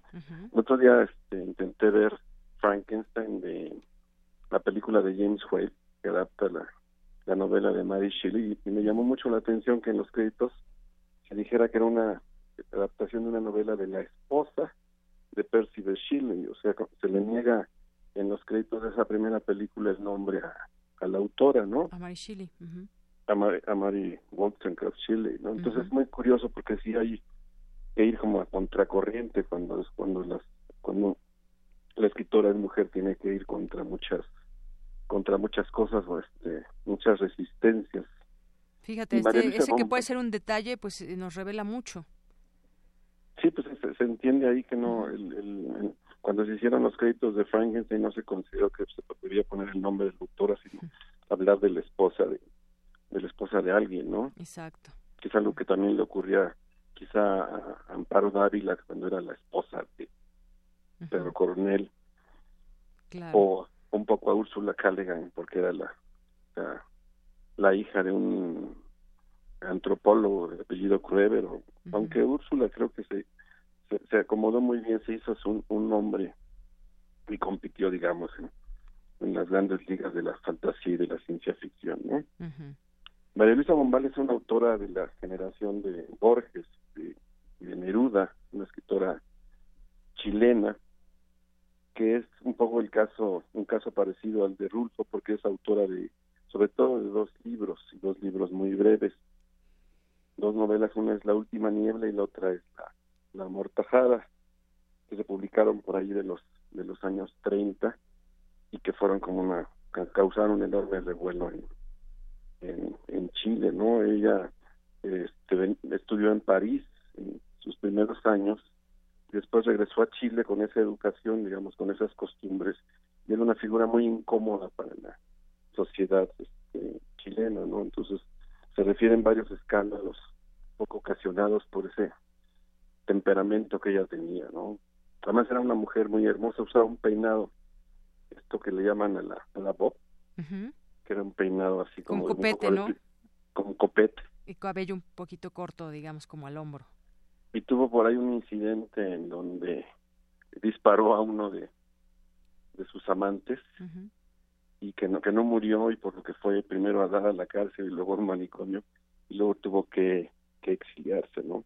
Pero una mujer de un, un gran temperamento y que en una sociedad cerrada, conservadora, pues no, no tenía como mucho, mucho lugar.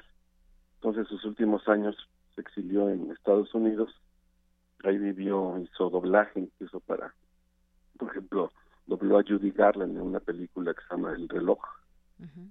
si, ven esa película en YouTube, la voz que se escucha es la voz de, María Luisa Bombal. El reloj. El reloj.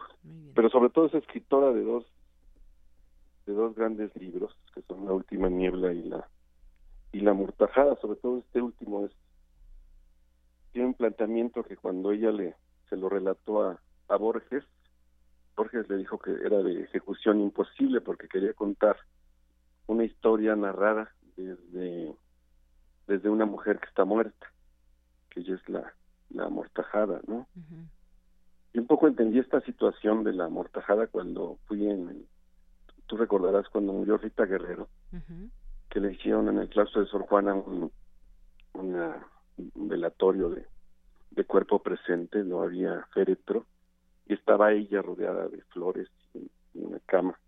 Entonces, esa es un poco la situación que vive la, la protagonista de, de la mortajada de, María Luisa Bombal, ¿no?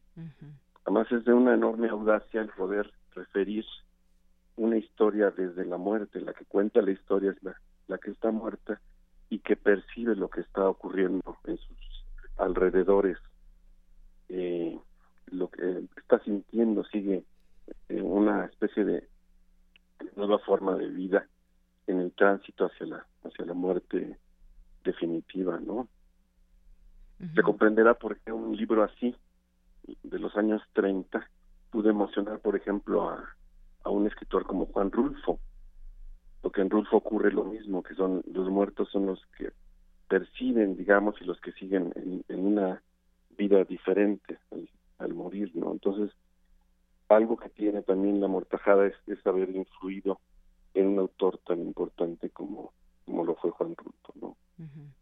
Entonces, una autora que parecería marginal, que quizá, si, si de pronto buscamos libros de María Luisa Bombal ahora en las librerías, será muy difícil encontrarlos, circula mejor en, en PDF o en yo, por ejemplo, la edición que tengo de las obras completas es una edición chilena de zigzag, compilada por Lucía Guerra, ¿no? La UNAM editó hace un tiempo La Amortajada en la colección Relato Licenciado Vidriera, que está, pero está agotada ahora esa, esa edición que prologó eh, Beatriz Espejo, ¿no? Entonces, hay que estarla buscando o hay que hacer que circule de otras maneras porque es una autora fundamental en muchos sentidos y muy cercana a nosotros, sobre todo por esa vía que, que es la de, la hemos leído, digamos, sin darnos cuenta, leyendo Pedro Páramo de Juan Rulo. Muy bien. La amortajada, eh, esa recomendación de hoy. Sí, efectivamente, como dice, si alguien la encuentra, podría, aquí ya varios radioescuchas eh, nos piden hacer hasta un, un club literario para poder compartir algunos libros. Bueno, pues si alguien de nuestro auditorio tiene este, pues podría, podría eh, prestarlo y que se conozca esta lectura de María Luisa Bombal, más con esta introducción que nos haces de lo que trata esta historia narrada desde una mujer que está muerta, que ya de entrada, pues eso eso atrae bastante cómo desde, desde la vida puede ver esa eh, cómo se podría expresar o qué acerca de la muerte ya estando muerto qué se puede qué se podría expresar. Es un libro muy hermoso muy terrible y muy hermoso. Decía presumía María Luisa Bombal que ella hacía poesía con la prosa. Y realmente es eso porque yo, yo yo siento que más allá de digamos de las circunstancias de que hacer que una muerta cuente una historia que es la, que lo que para muchos la hermana con, con Juan Rulfo. También hay como una especie de poética del fragmento desde el que escribe este, María Luisa Bompal, ¿no? es, es, algo que tiene también Pedro Páramo. Entonces, este, es, es una gran poeta, poeta en prosa. Sí. Es una autora de, pocos libros, de una obra breve, pero realmente su influencia es, es, ha sido este, sustancial, digamos, en la, en la literatura latinoamericana. ¿no? Muy bien. Bueno, pues aquí está. Fíjate que en esta hay una información que publica Infobae y dice que, por ejemplo, una noche Oliverio Girondo dijo que le daba vergüenza releer cualquier libro que hubiera escrito. Ella dijo, pues a mí me pasa lo contrario, dijo María Luisa Bombal. Algunas noches cuando tomo la amortajada quedo llena de alegría. Pienso, qué inteligente soy. ¿Cómo he podido escribir un libro tan bueno? Sí, realmente es un, libro muy hermoso. En, las dos novelas está está lo femenino además expresado de una, de una forma este, impresionante, ¿no? Entonces, es lo femenino como digamos en profundidad, ¿no? No, es, no, es, no, no, está en la superficie, ¿no? Incluso en ciertas metáforas que ya tiene sobre los las aguas estancadas, este, está como siempre esa sustancia como digamos acuática o este, que, que, revela para ella lo femenino, ¿no? Así es. Muy bien. Pues Alejandro Toledo, muchísimas gracias por estar con nosotros y te esperamos con muchísimo gusto vía telefónica el siguiente miércoles. Que estés muy bien. Hasta luego, un abrazo, buenas tardes. Nos oímos, adiós. Con eso nos despedimos. Gracias. Buena tarde. Soy de Yanira Morán. A nombre de todo el equipo, que tenga buena tarde, buen provecho. Hasta mañana.